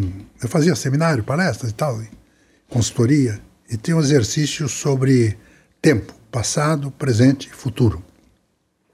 E aí eu dizia: quando você olha para o seu passado, três fatos marcantes e tal, né, sei lá. Presente. Qual é o dia que você mais gosta da semana? Aliás, perdão. Relacione os dias de uma semana. Era muito comum que alguém dizia assim, incluindo sábado e domingo. Imagina que isso já representa que a pessoa está muito focada no trabalho. né? Verdade. Tá? O dia preferido, em geral, é sexta, porque é a expectativa do sábado, não é o presente. Domingo está muito contaminado pela música do Fantástico, já está ligado na segunda-feira. E aí no futuro, coloque cinco anos mais na sua idade atual. Estabeleça três objetivos pessoais e três profissionais para esse período. Depois que o cara escrevia, eu disse: quantos desses objetivos são aspirações que você tem ou são insatisfações com a situação presente? A maioria eram Insatisfações. insatisfações. Quando eu me aposentar, eu vou. Meu amigo, não vai, faz hoje. Aí é que me levou a pensar nesse programa de preparação para a aposentadoria. Fui para a Europa, vi algumas coisas que já existiam lá. Inclusive, interessante, os nórdicos dividem a vida em três etapas: preparação para o trabalho, trabalho e pós-trabalho. E o grande desafio é que o período pós-trabalho está se alongando mais que o período do trabalho. E a gente não está preparado para isso. Verdade. Bom, por aí vai. Bom, vamos lá. Próxima próxima bolinha. Falei mais que frase. Hábito, um hábito seu. Um hábito meu, atividade física diária. No meu ritmo, claro, chegando perto dos 80, mas é, é, é um hábito. É corrida ou é algum... Não, é bicicleta, é, é coisa leve. É, eu- o que eu faço de manhã, é, por uns 30 minutos, é bicicleta, alongamento e, e, é, flexões, etc. Tal, né? E à tarde, uma caminhada. Muito bom, hein? Isso é Preciso copiar. o hábito. É, eu também. também preciso. Uma Inspiração. inspiração. Pode ser alguém que te inspira, ou alguma situação que te inspira, ou algo que Hum. te inspira. Olha, tem figuras que foram. é, por exemplo, eu lembro quando eu trabalhei como consultor, aí era mais no campo da gestão, uma figura que realmente me impactava muito era Peter Drucker. Do, do ponto de vista de. é, agora, um- tem um livro chamado Transições, Etapas da Vida. Eu gosto muito dessa literatura. Por exemplo, eu, eu agora confesso que não vou lembrar o nome do autor. É. Gay livro Shiri, já- eu acho. que- Não, Gay que é uma esse- outra autora. Ah, A Gay apareceu. tem. Depois a é, gente procura. É, exato. Deixa aí. ó. São, são releituras, hein? Não são eh, livros. Eu estou com o livro do Saramago para ler agora. Reler. Qual deles? O do, do, do- que tem a ver com a questão do. De sucessão. o do que está sendo muito considerado comparado com a, com a pandemia. É, cego, como é que é? a- Ah, sim. É o. Ah, que virou filme. Ensaio sobre a cegueira. Ah, Isto. É Vou bem reler. bom. Bem É um- bom. Eu é não li um o livro, só vi filme o muito filme. interessante. Um livro muito interessante. Aham, boa. Vamos pro Mais próximo. A última. Ah, essa é boa. Sonho. Sonho. é, eu acho que o sonho é fazer mais uma volta ao mundo. Mais Eu uma. tenho, quero fazer um roteiro diferente e envelhecer com alguma, digamos assim, relativamente bem de saúde, podendo encarar as coisas numa boa. Achei que ia vir um SpaceX, ver a Terra lá de cima. Ah, é. A viagem espacial. ah, Viagem espacial. É, não, eu confesso que não, não, né, acho que é, a Terra tem tanta coisa ainda, tantos Justo, mistérios. né? Alguém disse isso recentemente até, né? Que tem coisas mais importantes a serem feitas aqui antes de começar. Agora já está poluída. Você viu ontem um, um astronau- um- uma astronave russa se despedaçou e tiveram que eh, tirar os astronautas de uma outra porque quer dizer já está Já poluído estão poluindo o espaço. o espaço. É um Incrível. satélite. Mas o, o sonho é esse, é uma outra volta ao mundo e envelhecer com alguma lucidez. Eu criei um sonho novo hoje, que foi esse da volta ao mundo. Opa. Quero fazer também. Eu amo viajar, adorei a ideia.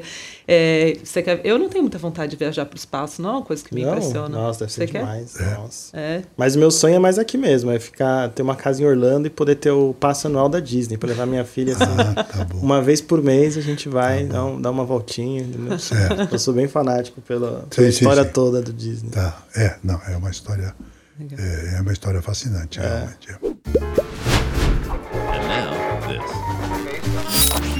Na verdade, Renato, já foram indicados vários livros, filmes. Aqui eu queria te pedir para uma indicação final de filme que possa ajudar a nos pensar sobre o processo de sucessão. Olha, é, falando um pouco de família, eu acho que é um filme que muita gente já viu, é Casamento Grego. Acho que é um filme muito, muito interessante. Sobre sucessão, tem um filme argentino chamado O Filho da Noiva. É sobre sucessão num restaurante. E como é um filme, latino, eu recomendo. Porque poderia recomendar, tem filmes americanos, etc. Tal, mas são outras realidades culturais. E, e tem um filme italiano, italiano tem vários, né? Mas um- tem um filme italiano que chama-se O Primeiro que Disse, que é um patriarca bem rígido e tem dois filhos. Um filho foi para Roma e o outro está com o pai trabalhando. Aí o pai decide tratar sobre a sucessão e chama os filhos e para conversar. Quando o filho que vem de Roma chega, conversa com o irmão e diz: Olha, eu quero dizer a você o seguinte: eu sou gay, eu sou homossexual, eu não quero nada com a empresa, com os negócios.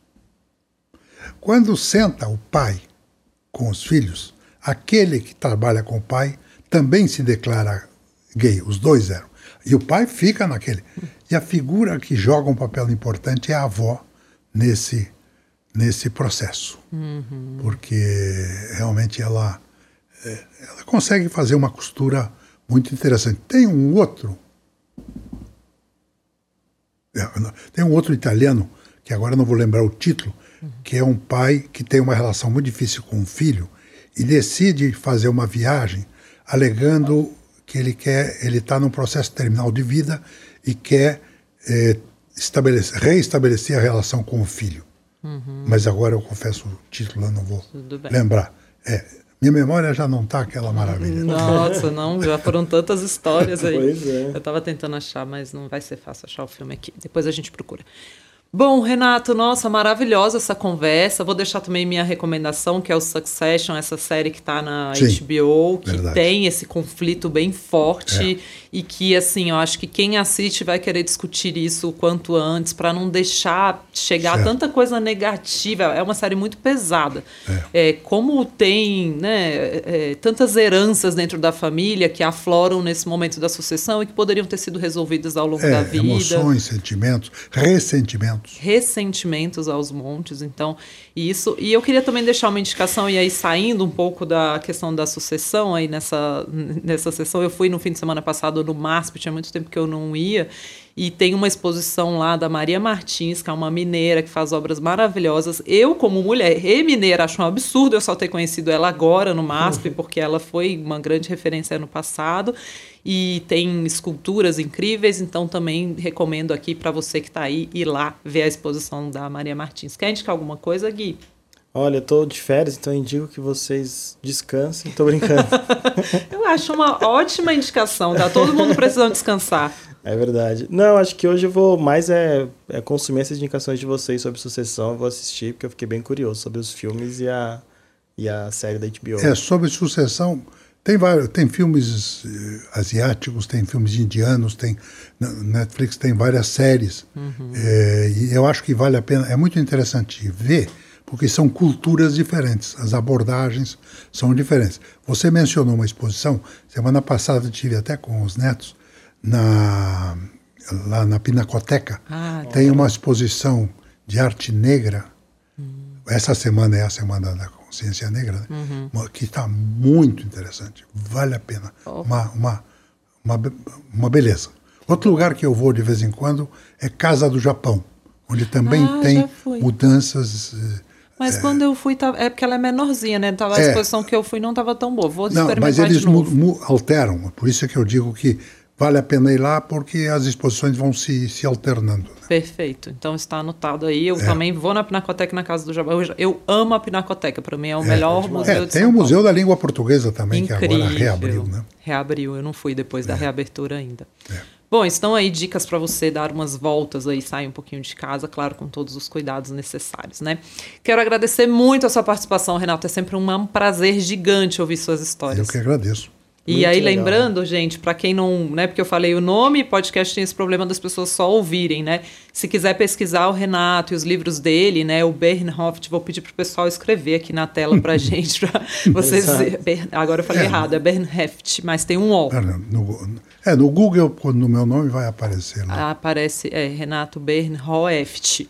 Procura assim no com valor H. também eu tenho uma coluna e tal. É, então vai ser fácil de achar. E a empresa é Hoft, né?